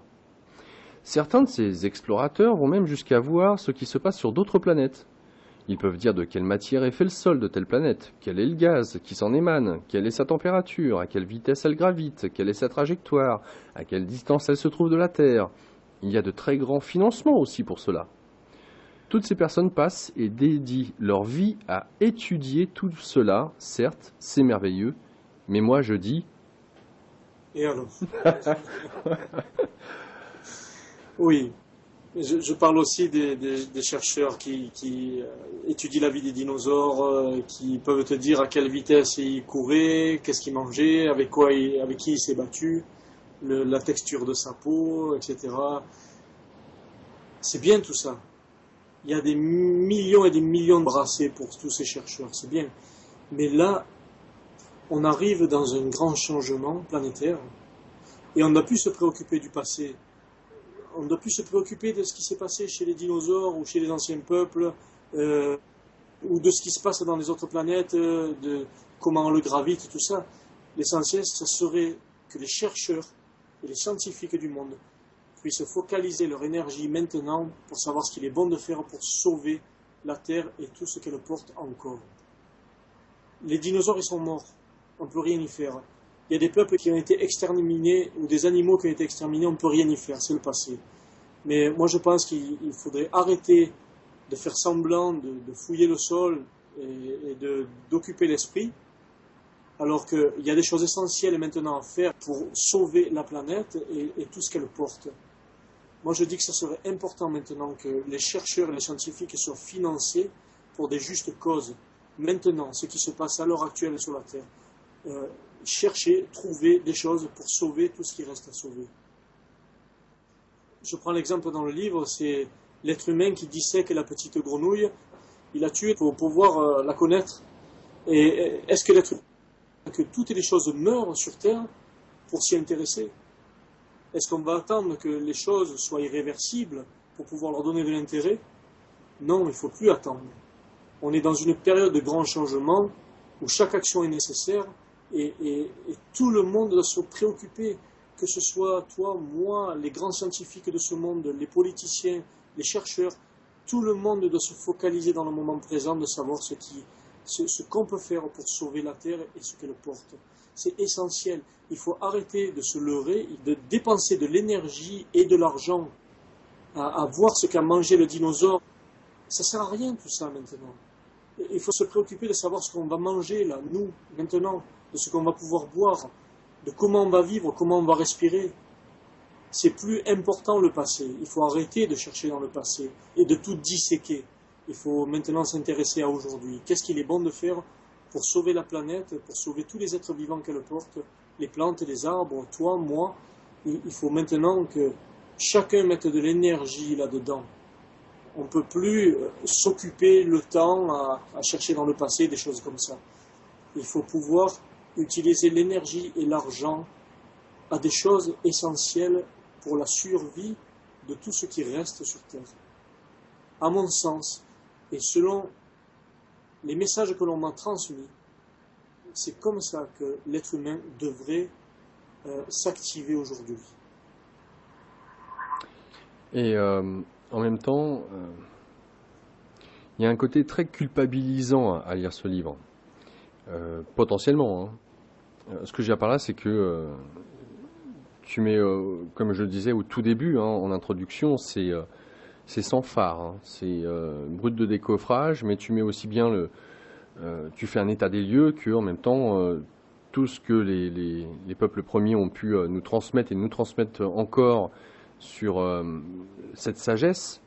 Mhm. Et en même temps, euh, sur cette fameuse culpabilité qu'il y a à avoir, comment, je dirais, à, la lecture de, ce livre ou à, la vue d'un documentaire qui, met comme ça la réalité, voilà, c'est ça, on est dans, dans cette situation-là. Comment continuer à se donner du bien une journée euh, pour toi, ça consiste en quoi euh, Est-ce que ce que je veux dire par là, c'est est-ce que tu euh, tu, tu dors peu parce que justement il y a urgence tu, tu te lèves le matin et c'est tac, allez hop, on y va, on est dans l'action pour justement faire bouger tout, tout, tout, cela en soi et donc à l'extérieur. C'est quand est-ce que entre guillemets on peut s'octroyer le droit de s'arrêter en se disant ah, j'en ai marre d'essayer de entre guillemets de, faire toutes ces actions. Euh. des fois, ça peut être décourageant. On peut se dire je me bats contre des moulins à vent, euh, même si je fais mes petites actions. Il n'y a pas de petites actions et, il ne faut pas se décourager. Chaque action est importante. Et, pourquoi c'est important d'être bienveillant envers soi? Parce que forcément, bienveillant envers toi, tu es bienveillant envers la terre. Tu ne peux pas te donner des choses qui te détruisent. Si tu, si tu fais ça, tu détruis la terre aussi en ayant envie d'être bienveillant envers toi-même, tu vas aller vers des choses plus simples, plus vraies, et tu vas avoir envie de faire des actes de bienveillance envers la terre aussi. Tu vois? Alors, moi, tu me demandes si je dors peu. Non, je dors les, quantités de sommeil nécessaires. J'écoute mon corps et je me lève pas tard le matin. Quand je me lève, je vais voir les arbres qui sont autour de moi. J'écoute les oiseaux. Je remercie pour ça je commence ma journée par de la bienveillance envers moi-même, je me donne un bon repas, euh, un repas qui est nécessaire, le repas du matin, et puis après je commence à, de diverses manières, à, transmettre ce que je dois transmettre, pour partager la connaissance que j'ai. Et euh, chaque geste compte, il n'y a pas de petits gestes qui ne comptent pas. À partir du moment où tu fais des choses pour toi, tu les fais aussi pour la terre. Qu'est-ce qu'il en est de bon nombre de. On a parlé des, jeunes tout à l'heure, hein, les, autistes hyperactifs euh, ou euh, ceux qui sont qualifiés d'un peu de, génie. Euh, difficile à, maintenir, donc camisole chimique ou pas, ou bref, pas facile non plus de, en étant sensible, en étant vierge quelque part, de, de voir l'agressivité du monde dans lequel on, arrive, hein, on s'incarne, c'est quand même une claque. Hein. S'il y a un enfer, on pourrait potentiellement se dire que c'est ici, même s'il y a de très belles choses aussi. Hein, mais quand on est jeune et qu'on est hypersensible et qu'on voit euh, une telle agressivité d'une manière générale, et que cette agressivité, c'est, nous dit-on, le mot d'ordre. Faut être comme ça. Et d'ailleurs, tu, le ressoulignes en perspective à travers les, jeux vidéo pour les jeunes, euh, la télé-réalité. Euh, qu'est-ce que l'on montre auprès de notre jeunesse, quoi? Qu'est-ce que l'on montre auprès de notre jeunesse? On montre de plus en plus de choses superficielles qui les plongent dans ce monde virtuel.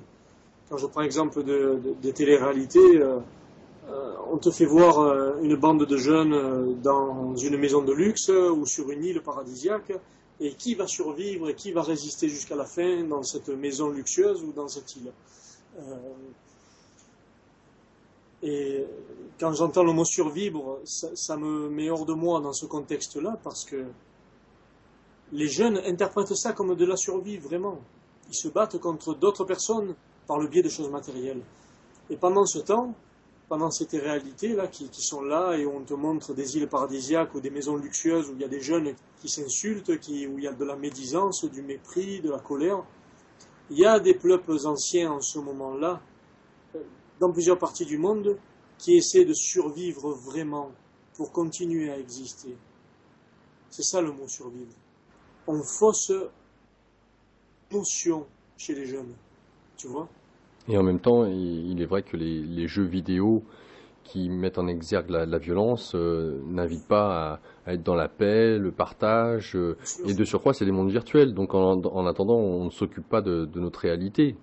On leur apprend la violence, on leur apprend à tirer. Euh, il y a des jeux de combat, de guerre. Quelque part, ils font plus la notion entre le monde virtuel et le vrai monde à l'extérieur. Et il y en a peu qui vont interpréter ça comme une réalité, ils sont imprégnés par ces choses virtuelles. Et il faut faire attention à, ces générations-là, les préserver absolument de, toute cette violence qu'on leur apprend de diverses manières, ou de ces notions de survie, de ces notions d'exister et d'être supérieur à l'autre. Il faut les préserver de toutes ces notions-là qui sont faussées, bien entendu. Ces jeunes-là, ils devraient aller voir les peuples en Amazonie, là, tiens, par exemple, euh, tous les, peuples être chassés pour le barrage de Belmonte. Ça, c'est de la vraie survie. Tu vois, leur montrer cette notion de survie.